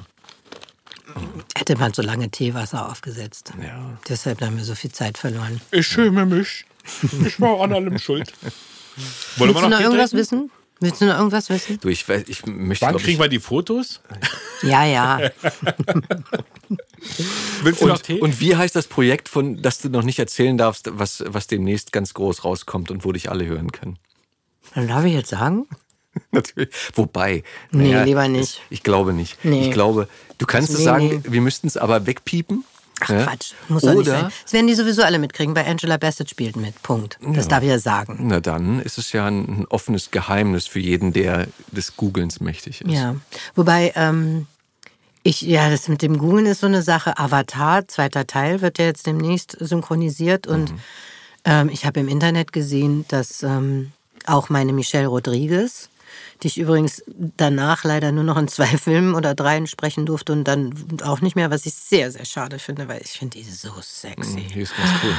Oh mein hat aber, Die hat aber auch einiges machen lassen, oder? Ist mir egal. Sieht toll aus. ich finde, die ist echt der absolut heißeste Feger, den ich je gesprochen habe. Ist voll mein Ding. Und ähm, die spielte angeblich wieder mit, aber pff, keine Voranmeldung. nichts. Keine Ahnung. Meine, der Film ist ja schon längst fertig, ne? Der Film, Der sollte doch irgendwie es ist auf jeden Fall noch für sich nicht. 21 irgendwie ins Kino kommen sollen, Ja, wegen Corona dann halt verschoben. Jetzt keine Hoffnungen zerstören, Tim. Der kommt auch, aber er ist noch nicht synchronisiert. Aber ja, aber halt der Film soll ja eigentlich schon längst fertig sein und Tja. der hätte ja Du kannst es googeln, du kannst googeln, wer da mitspielt. Das ist uns ja nicht verboten, aber ich nö. weiß nicht, es scheinen dann alles irgendwie Enten zu sein. Ich weiß es nicht. Die ähm, hier von Star Trek, die Seven of Nine. Ey, ich weiß noch, da war ich, äh, das war ja noch zu Schulzeiten, als, äh, als die dann auf einmal auf dem, auf dem Plan kamen und da waren, glaube ich, alle Jungs und sich, oh, hast du schon Star Trek gesehen? Jetzt hier die neue, die dabei ist. Meine Güte, was für ein heißer Feger. Es ist immer noch so. Es ist, hat sich nicht geändert. Die hat aber auch nicht viel anderes gemacht, oder? Doch, die hat ein paar Ja? andere Sachen. Ja, ja, die habe ich auch immer gesprochen. Okay. Und jetzt halt eben in Picard.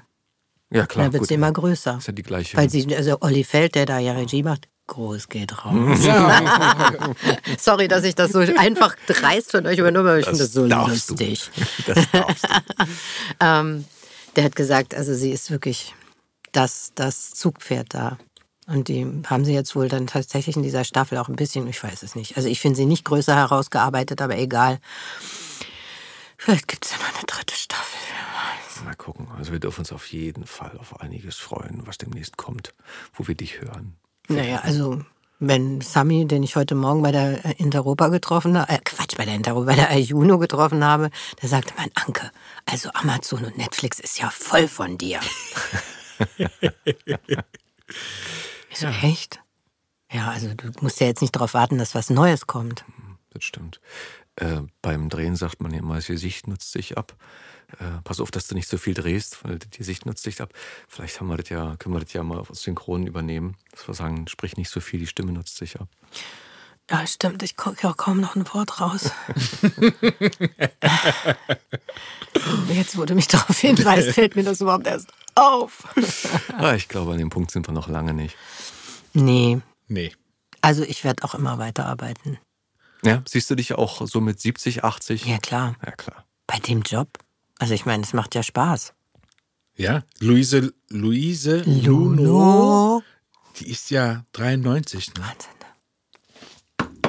Wahnsinn. Grüße gehen raus. Grüße gehen Groß raus. geht raus. Und das ist eine Freude, mit ihr zu arbeiten. Und die macht es ja wirklich so voller Freude. Und ich glaube, wenn man das nicht machen würde, würde man dann eingehen. Ne? Also, so, ich schon. Ich weiß es nicht.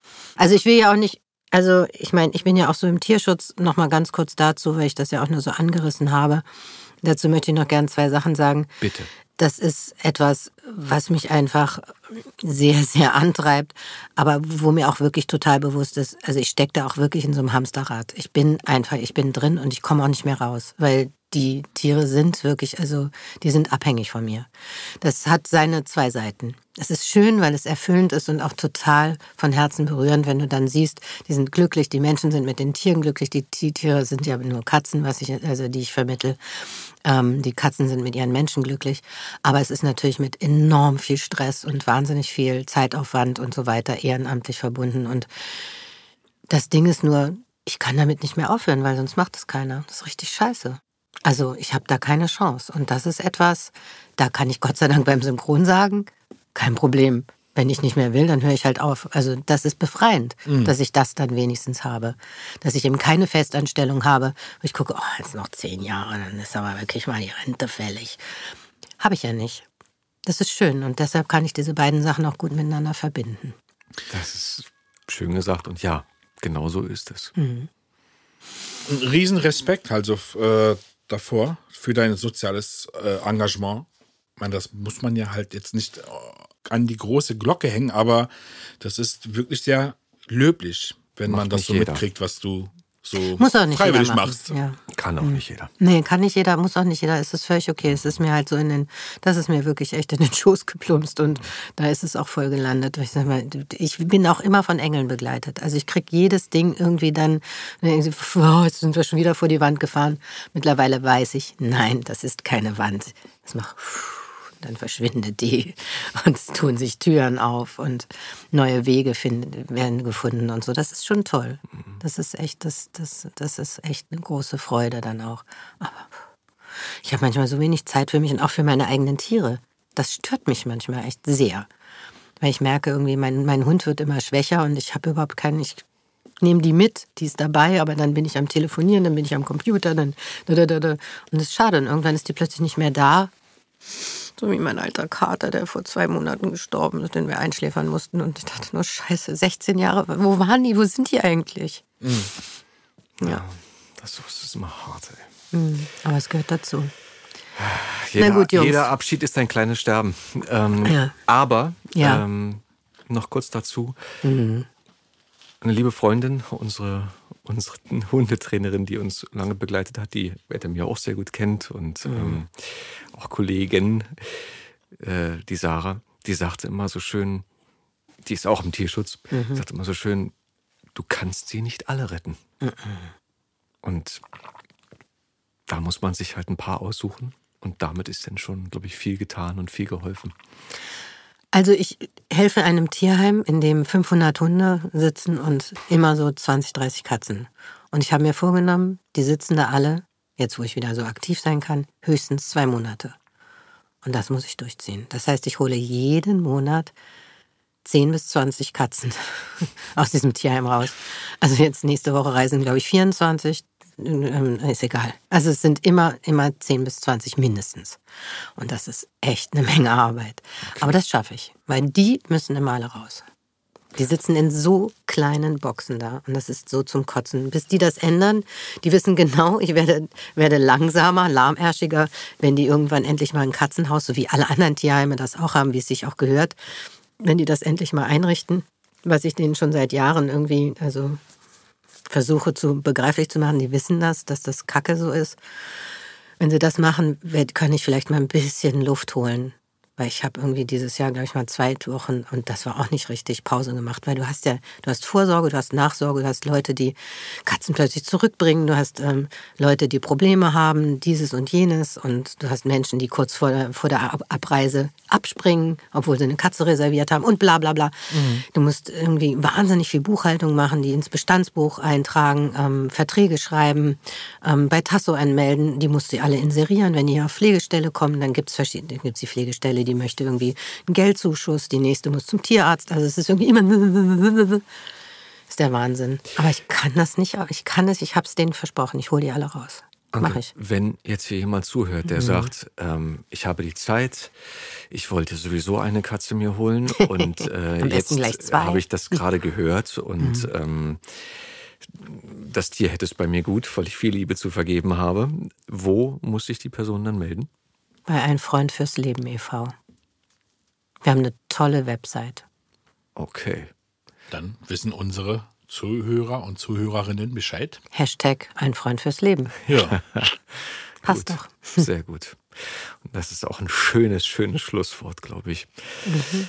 Anke, danke, dass du dir die Zeit genommen hast ähm, von, der, von den vielen Sachen, die du ansonsten tust und äh, von der wenig verbleibenden Zeit, um, um zu uns zu kommen und einen Schwank aus deinem Leben zu erzählen und unseren Hörern vielleicht ein paar Gedankenanstöße zu geben, andere Welten zu zeigen und ähm, äh, auch eine gute Zeit zu haben mit dir.